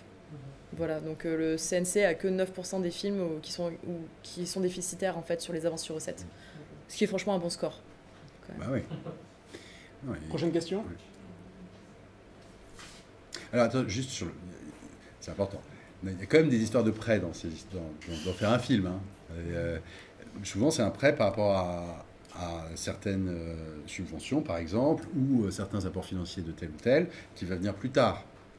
Et hop, vous faites un prêt pour, en attendant de recevoir cette aide ou euh, cet investissement qui vient plus tard. Et il y a bien un risque, hein, parce que Covid, hein, ça arrive, euh, quelqu'un meurt, ça arrive aussi. Euh, il peut y avoir toutes sortes de risques. Donc vous prenez quand même des risques, même si, soi-disant, vous avez une subvention qui va venir après derrière. Et là, le prêt, c'est vous qui le contractez. hein. sur la base de. Et il y a des organismes qui font ça spécifiquement, donc ils calculent leurs risques, ils savent combien de fois ils peuvent aider par rapport au risque pris. Enfin, ça, vous inquiétez pas qu'ils ne perdent pas d'argent. Mais, euh, mais voilà, il est là le risque plutôt que, euh, que voilà, plutôt qu'un investissement. Alors, c'est pour ça qu'il y a très peu de privés qui mettent de l'argent dans des films. Alors, ça arrive, hein, et euh, Dieu merci. Enfin, C'est cool. Quand, un- quand quelqu'un, un privé, va mettre même. Alors, ce sera souvent des sommes très petites, mais c'est les seuls qui sont vraiment privés. Et en plus, il y a aussi des règles de- d'argent public, argent privé à respecter. Donc, euh, même 50 000 euros, euh, quelqu'un qui met dans un film 50 000 euros, bah bravo. Enfin, c'est vraiment euh, super bien. C'est vraiment une- un bel acte. Euh, bonjour à tous, moi c'est Oriane du coup. J'avais une petite question, euh, parce que vous avez parlé tout à l'heure des euh, grosses sociétés de production qui produisent des blockbusters en France et qui euh, du coup prennent tout le budget pour euh, les petits films indépendants, les petites productions indépendantes. Ces sociétés, elles ont bien commencé quelque part. À un moment donné, elles ont commencé, elles étaient, petites aussi, et elles se sont grossies, grossies, grossies. On va pas les blâmer justement pour euh, bah, continuer à perdurer euh, ces grosses productions en fait que finalement les jeunes adorent. Parce que vraiment, moi, j'en entends parler tout le temps. Enfin, quand on est dans une discussion, aujourd'hui, c'est euh, T'as vu le dernier Spider-Man? C'est pas T'as vu le dernier film d'auteur dans ce petit cinéma indépendant, dans une production Et c'est ça, en fait, qui est compliqué. Je me dis, est-ce que finalement, c'est pas tant les euh, sociétés de subvention comme le CNC, justement, qui disent Bah, on leur conserve quand même ces 40%. Est-ce que c'est pas tant ces sociétés-là qu'il faut blâmer plutôt que ces grosses sociétés de production? Parce que finalement, euh, bah, c'est peut-être le système qu'il faut revoir aujourd'hui et se dire, bah, ok, au-delà d'un certain seuil, quand vous avez beaucoup, beaucoup trop d'argent, vous ne pouvez plus prétendre à avoir ces droits-là parce que normalement, le CNC devrait être des sources et des fonds pour ceux qui n'en ont pas. Mais c'est ce qu'ils sont en train de revoir justement. Ils sont en train de plafonner parce que là ils parlent beaucoup d'effet d'aubaine justement. Et en fait c'est 40%, euh, c'est 40% de- d'aide automatique. C'est pas une subvention ou c'est pas une avance recette qui est donnée du CNC. Il n'y a pas une formulation de demande et euh, un choix du projet par le CNC qui dit je vais vous donner de l'argent à vous. C'est euh, en fait euh, comme c'est des gros et que tout le monde va voir Spider-Man au cinéma, ben, tout l'argent prélevé quand ils vont voir le, film Spider-Man est mis sur le compte en banque en fait du CNC qui est reversé ensuite au film sous différents billets. Et il y a notamment le, le compte euh, des aides automatiques qui est relié à une production et euh, à, son, ses, bilans, enfin son, audience publique, etc. Donc les 40%, c'est pas le CNC qui les donne, à, enfin si, il les donne à proprement parler, mais c'est un peu nuancé. C'est parce que c'est des gros poissons qu'ils arrivent à avoir de l'argent sur leur compte en banque et que c'est un compte en banque un peu automatique. D'où le nom d'aide automatique. Voilà, donc c'est euh, juste la petite nuance parce que je pense que c'est important. C'est pas tout à fait les mêmes catégories. Voilà, il y a. Ben, Il y a aide sélective et aide automatique. L'aide sélective, c'est- donc artistique. L'aide automatique, c'est industriel. C'est pour aider à une industrie à se former, c'est-à-dire à, à grandir, à devenir un pâté. je pense que c'est à eux que vous faisiez référence, mais c'est super pâté. hein. Moi, je, je- j'espère que vous n'avez pas compris de ce qu'on disait, qu'il fallait pas faire des, des grands films euh, avec euh, des gros budgets. C'est pas du tout ce que je dis. hein. C'est, c'est où devrait aller l'argent public. C'est exactement ce que vous euh, disiez vous-même. Où devrait aller l'argent public pour abonder et qu'on ait des grands films, pour qu'on ait des futurs pâtés qui puissent euh, naître. C'est, là où, il, faut, il y a débat. Enfin, comment on fait Et il faut quand même soutenir les pâtés aussi d'une manière ou d'une autre. Par exemple, avec du crédit d'impôt. Le crédit d'impôt, c'est, bien. En plus, c'est, pas le ministère de la Culture, c'est Bercy, donc c'est encore mieux. Euh, non, c'est vraiment bien. Et, c'est calculé selon ce que ça va rapporter à l'économie. Donc c'est un investissement économique euh, qui va rapporter à l'économie. Donc euh, il y a des outils pour ces gros-là, pour qu'ils puissent faire un film, faire 65 millions sur les deux, enfin, après un budget de 65 millions pour les deux, trois mousquetaires, là. C'est génial. C'est cool. Et puis le, les films sont pas trop mal en plus. Enfin, Et puis il faut les, les faire rester en France. Ça, aussi. C'est-à-dire c'est- que. c'est ces aides-là justement qui. Ah ben le, crédit d'impôt permet beaucoup de, Oui, de voilà, faire ça, ça, ouais. le crédit d'impôt domestique. Ouais. Mais, euh, Ils n'aillent pas dans voilà. pays euh, mais, moins chers. Mais il faut quand même, euh, il faut quand même financer euh, les petits films que tu disais où les gens ne vont pas les voir. Euh, parce que de toute façon, c'est pas toujours qu'ils vont pas les voir. hein. Il y, a, il y a quand même des, des jolis succès récents là. euh, voilà, c'est, ça marche aussi. Donc il y a quand même un public pour ça. Et deuxième chose, euh, encore une fois, si tu regardes les réals qui font les gros films, bah, à la fin- au début ils ont fait des petits films hein, qui, euh, qui ont bien marché peut-être, mais qui, qui ont- qui fait qu'on leur donne la chance. Euh, mais ça peut être humain, ça peut être euh, le type est sympa euh, sur son tournage, et donc ils méritent de faire les trois mousquetaires. C'est important d'être sympa. Mais ouais, on en, on en revient à la Mais- diversité. hein. Mais c'est une question hyper complexes. Parce que est-ce que tu dois subventionner des films que personne ne voit? Non. Non. Il faut, il faut quand même qu'il y ait une sorte de lien. Parce que sinon, sinon c'est juste pour une, une élite, ou je sais même pas si c'est une élite. Est-ce que c'est une élite? Non, c'est même pas une élite, c'est juste des, films formatés pour un certain type de gens. Donc ça, ça va pas. Donc il faut un peu de tout. C'est là où il faut être mesuré, c'est là où il faut essayer de faire des, des choses variées, changer le système en permanence. C'est compliqué hein, pour les producteurs, encore une fois, euh, de ne pas savoir quel va être le système.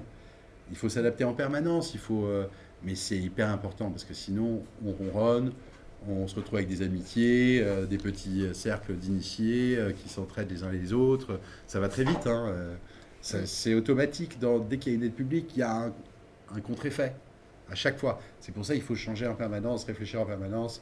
Et, euh, et c'est le rôle du CNC finalement de- que de faire ça avec les organisations professionnelles. Et ça, c'est très très important. Le rôle des, des organisations professionnelles, enfin, c'est invité par une, une organisation professionnelle, il est fondamental. Et c'est là où peut-être il faut réfléchir à quand même un peu prendre de temps pour ça. Parce que c'est ultra important. Et c'est là où on peut faire vraiment changer les choses. Parce que tout seul, sinon, on est là, ouais, ouais, ouais, c'est énervant. Ah ben, je vous assure que quand on se met à plusieurs, on arrive à faire des trucs. hein. Mais vraiment. Et des gros trucs qui font plier les gros. Le Mais ils sont très bien aussi, les gros. Enfin, je veux dire, Pathé, euh, bon, ils font des conneries sur le, affichage sur le film français. Enfin, ils font des, grosses bêtises comme ça. Mais, mais, mais c'est quand même une super boîte. Enfin, ils réfléchissent à tout. Enfin, ils sont. C'est génial de pouvoir faire euh, ce qu'ils font et de faire revenir les gens en salle aussi. Euh, voilà, vive Pathé, vive Pathé. Mais, euh, mais il faut aussi euh, les autres. C'est une question d'équilibre. hein. Euh, moi, c'est Victor. J'aimerais vous poser une question. Est-ce qu'on peut être producteur et réalisateur euh, et réalisateur-producteur Est-ce que, que le cumul des deux casquettes est une bonne ou une fausse bonne idée? Une fausse bonne idée. C'est très très chaud. Parce qu'en fait, le réalisateur veut plus d'argent pour faire son film et le producteur veut que ça rentre dans son enveloppe. Donc en fait, c'est le- paradoxe complet.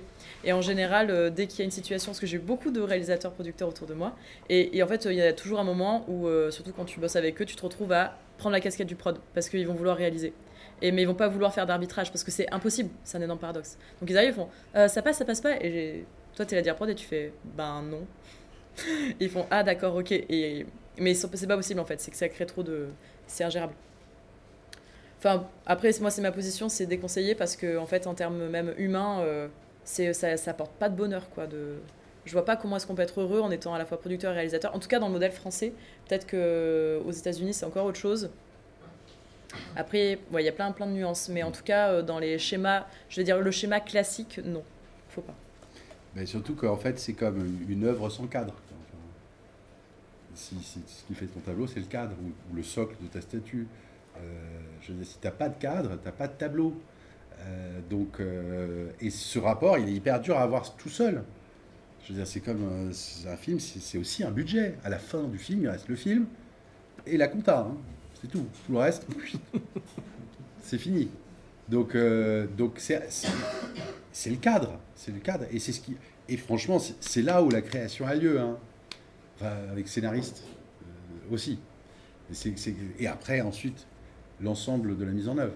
Mais ce que je veux dire, c'est qu'à la base, c'est cette relation-là qui fait qu'un film va exister. Il y en a un qui doit aller jusqu'au bout, il y en a un qui doit porter son idée et défendre ses choix artistiques, et c'est très fertile. À aucun moment. euh, alors, même si ça peut paraître en opposition parfois, mais ça l'est très rarement, en fait. Très Ah oui, non, mais c'est complémentaire. Oui. C'est juste qu'il y en a un qui va mettre une certaine énergie et une certaine gestion humaine sur le plateau et l'autre qui va gérer d'autres trucs. C'est comme on impossible. dit pas un assistant réa, c'est aussi le régigé. Bon, c'est sûrement arrivé, mais euh, n'en parlons pas. Ce sera le thème d'une autre. euh, voilà. Mais euh, non, à un moment, faut dormir la nuit en fait. Et puis les, les- les plateformes ont essayé un peu de faire ça, hein, de- d'appeler direct un réal, euh, sans passer par des producteurs, et souvent le résultat est mauvais. C'est dommage. Vraiment, parce qu'en fait, c'est c'est stressant la prod, c'est stressant la réalisation. Et quand euh, à un réa, on demande des trucs de prod, mais l'angoisse en fait. Comment tu peux te concentrer sur un travail de qualité si on te demande en même temps de faire de la production? Par contre, c'est appréciable d'avoir des réals qui prennent en question, enfin qui prennent en compte les Ah questions oui. de production. Alors ça, j'approuve. hein. Voilà.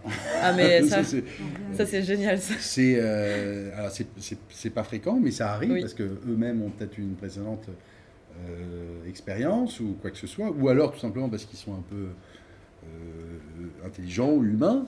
Euh, mais oui, ceux qui font vraiment n'importe quoi. Enfin, après, c'est un jeu hein, aussi. Hein, parfois, le réel va, va, essayer de vous pousser et c'est intéressant, c'est créatif. Il faut, il faut qu'il y ait cette tension. C'est là où, c'est là où l'art naît, en fait. C'est vraiment là.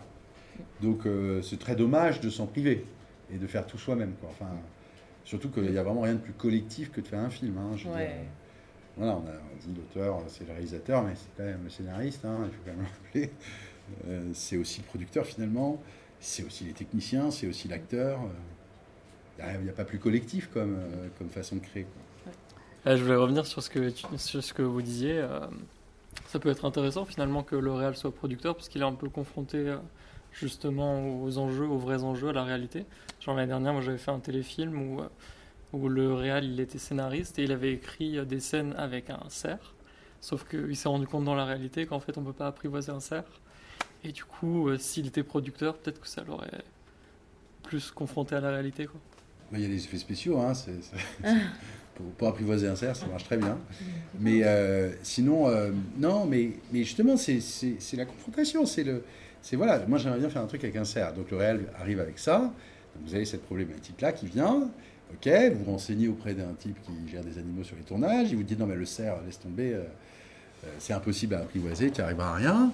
Bon, bah, très bien. Et là, vous, essayez de chercher une solution. Vous appelez euh, BUF, Special Effects, ou mathématiques, ou des bonnes boîtes comme ça. Et il vous crée un cerf, très bien. Et il y, a, une solution. Après, il y a un coût. Et là, vous dites, bah, non, je désolé, on a sur un court métrage qui doit aller à Clermont-Ferrand on ne peut pas euh, faire un cerf virtuel euh, pour ton film. Voilà. Mais alors peut-être qu'on va trouver une autre solution. Peut-être que ça va être euh, une idée de cerf, quelqu'un déguisé en cerf. Enfin, je sais pas, ça peut être très bien aussi. Hein. je sais pas. Mais en tout cas, c'est dans cette discussion-là que va se créer quelque chose. C'est dans cette discussion-là que va se créer quelque chose. Donc oui, c'est cool s'il a quelques notions de respect, etc. Mais en même temps, il faut aussi le protéger de l'angoisse, notre, notre réalisateur, notre scénariste c'est aussi notre rôle hein, de, de, de, lui, de lui faire se concentrer sur faire un bon scénario. Et pas forcément de faire que des choix. Euh, justement, l'hélicoptère, pareil, on peut faire un, effet spécial. Hein. Mais il ne faut pas faire que des choix comme ça, parce que sinon, il va se restreindre, alors que le film peut être vraiment génial si justement on y met l'ambition qu'il a. Ça peut être un moment clé du, du scénario, euh, surtout là, il faut surtout pas euh, l'enlever. Donc, euh, donc c'est là où c'est intéressant, c'est là où il y a création, et c'est pour ça que c'est impossible à faire tout seul, l'un ou l'autre. Producteur sans réalisateur, ça sert à rien aussi. Hein. Mais réalisateur sans producteur, c'est dommage. Enfin, ah, tu vas te faire des, choix avec toi-même. c'est quoi, enfin, tu vois, c'est quoi, c'est quoi la discussion? Et, et, et ça, je le dirais, avec l'ensemble des postes avec l'ensemble des postes. Euh, c'est, voilà, je m'insère dans un collectif, je m'insère dans une vision collective, je m'insère dans un objectif collectif, et donc je vais devoir faire une forme de compromis entre mon désir et euh, la réalité, toujours. Mais c'est là où c'est intéressant. C'est pas intéressant d'aller que dans le désir absolu. Alors peut-être, hein, peut-être que quelquefois, euh, voilà, mais à ce moment-là, ça donne des films souvent expérimentaux de musée, pas un film que tout le monde va voir. Mais c'est peut-être aussi ce qu'il faut faire, je sais pas. non, mais totalement, c'est, euh, je, suis, tout à fait d'accord avec toi. Euh, en fait, on a tendance à peut-être un peu minimiser le rôle de la production aussi de tout ce qu'on fait, parce que notre métier, c'est aussi de protéger l'équipe, de protéger les artistes. Et euh, en fait, on fait beaucoup, beaucoup de choses dans l'ombre. Et euh, je compare souvent nos métiers à, de la dentelle ou à un métier d'orfèvre, parce qu'on est vraiment dans du détail, du détail, de détail, parce qu'on est tout en train d'optimiser, en train de se trouver des solutions, en train d'englober tout le monde pour que tout le monde puisse travailler correctement et que le film puisse être porté à son maximum de son potentiel artistique pour le réalisateur aussi et pour tous les chefs de poste. Donc on fait un travail qui est très lourd et qui est vraiment un truc en fond, mais en permanence. Et euh, souvent, les réalisateurs qui ont décidé de faire la production, c'est très bien, parce qu'après, ils peuvent parler avec des producteurs et comprendre aussi nos enjeux. Et ça, c'est agréable pour tout le monde finalement. Euh, dès qu'ils ont voulu faire de la réalisation et de la production en même temps, ils se sont cassés les dents. Euh, voilà, là, il y a même la semaine dernière, j'ai une amie qui, qui, est réalisatrice qui m'a appelé, qui m'a dit Oh, Julie, j'aimerais bien déposer un dossier, mais j'ai pas de prod, j'ai pas de structure, je veux le déposer quand même et je le ferai toute seule. Je lui ai dit, mais danger ultime. parce que je vois comment elle fonctionne et je vois à quel point déjà ça lui prend tout son temps de réaliser et à aucun moment en fait elle a une structure mentale pour euh, faire de la production parce qu'à un moment c'est chacun on a tous nos fonctionnements différents enfin moi je suis pas réalisatrice euh, j'essaie de faire du montage je vois que c'est moins mon truc parce que j'ai pas la structure pour et que c'est pas mes envies mes manières de faire et il y a plein de trucs mes manières de communiquer je sais que je suis bien en prod et à un moment, c'est chacun son poste. C'est bien de tester parce que ben, du coup, on teste tous les postes comme à l'ESRA. Hein. Je sais que les premières années, vous testez différentes choses. Tu prends conscience du métier de l'autre et c'est bien. Mais gros warning en fait sur euh, les métiers de la production parce qu'il y a beaucoup de choses cachées, beaucoup de choses qui sont vraiment dans le détail. Et en fait, euh, c'est pas pour rien qu'il y a des producteurs. Hein. Si les réalisateurs pouvaient produire, ben, ils le feraient. Mais c'est vraiment quelque chose qui est très très lourd en fait. Thomas, j'ai donc juste une question pour revenir sur ce que tu dis. Justement, au CNC, il existe des, aides avant réalisation où on peut déposer soit en tant qu'auteur, soit en tant qu'auteur accompagné d'une société de production. Euh, par retour d'expérience, qu'est-ce que ça vaut euh, quand on dépose juste en tant qu'auteur ou voilà. Est-ce qu'il y a déjà une présélection qui peut se faire euh, sans tenir compte de la qualité du projet, mais juste par son accompagnement voilà. Alors, je pensais qu'il n'y avait plus d'aide euh, sans les auteurs. Enfin, pardon, n'importe quoi. Of, course, bien sûr, c'est logique, sans auteur c'est compliqué. Euh, je pensais qu'il n'y avait plus d'aide euh, octroyée sans société de production derrière. Donc je ne savais plus. L'aide à l'écriture. D'accord. C'est la seule. Alors ça c'est autre chose. Qui, qui, est, qui est, petite. Hein. non mais apparemment il y a une aide avant la réalisation maintenant. Mais ça je ne savais pas, je pensais que c'était plus le cas. D'accord, ok. Il y, a surtout une aide à l'écriture. Je ne sais pas si c'est ce que. Ouais l'aide à l'écriture, l'aide au développement, elle est déjà en couple. Euh, voilà. Et avoir une structure, quand même, c'est une entité euh, juridique qui est décorrélée de la personne, c'est une entité morale. Et euh, c'est nécessaire pour les institutions aussi quand elles donnent un financement. Et souvent, ce qu'on a remarqué, ça c'est plutôt avec l'expérience, c'est à chaque fois qu'il y a une aide, il y a des, choses qu'on remarque après. L'idée est là, mais après, en fait, ça, ça servait à financer non pas les jeunes auteurs, où ça pouvait être l'objectif d'aller aider des gens qui n'ont pas encore trouvé de prod, mais des auteurs confirmés qui n'arrivaient pas à financer certains de leurs projets par des producteurs qui allaient, eux, chercher des aides. Et du coup, eux, ces auteurs confirmés, balançaient à ces aides, qui sont des aides directes aux auteurs, donc enlevant la possibilité à d'autres jeunes auteurs d'avoir ces aides-là, parce qu'eux, ils écrivent hyper bien déjà, et qu'ils ont déjà fait 15 films. Mais ce film-là, ils n'arrivent pas à trouver de producteurs. Et hop, ils vont sur l'aide où tu n'as pas besoin de producteurs et ils vont choper cette aide-là. Et à la fin, le film se fait quand même pas non plus. Donc, euh, effet néfaste, imprévu. C'est très difficile de faire des aides. Hein. On va devoir s'arrêter, messieurs, dames. Si vous avez d'autres questions, je vous invite à leur poser, euh, à poser les questions à Mathieu ou à Julie euh, tout à l'heure, parce qu'on va devoir libérer la salle, malheureusement. Euh, bah, nous remercions Julie Manoukian et Mathieu Ripka de leur venue et pour l'organisation de, cette, de cet événement. Bravo. Merci à tous. on remercie l'ESRA aussi de nous avoir accueillis et Jean-Jacques Geoffrey pour la, mise à disposition des lieux et du, de la technique. Et puis on vous invite à venir sur le site internet d'ARA, venir jeter des petits coups d'œil dessus araassocié.com. N'hésitez pas à venir voir. Si vous avez le moins de questions sur le fonctionnement de l'association, quoi que ce soit, Hélène va se faire un plaisir de vous répondre. Et puis, euh, et puis on se retrouve très vite pour d'autres événements et pour d'autres aventures. Merci bien.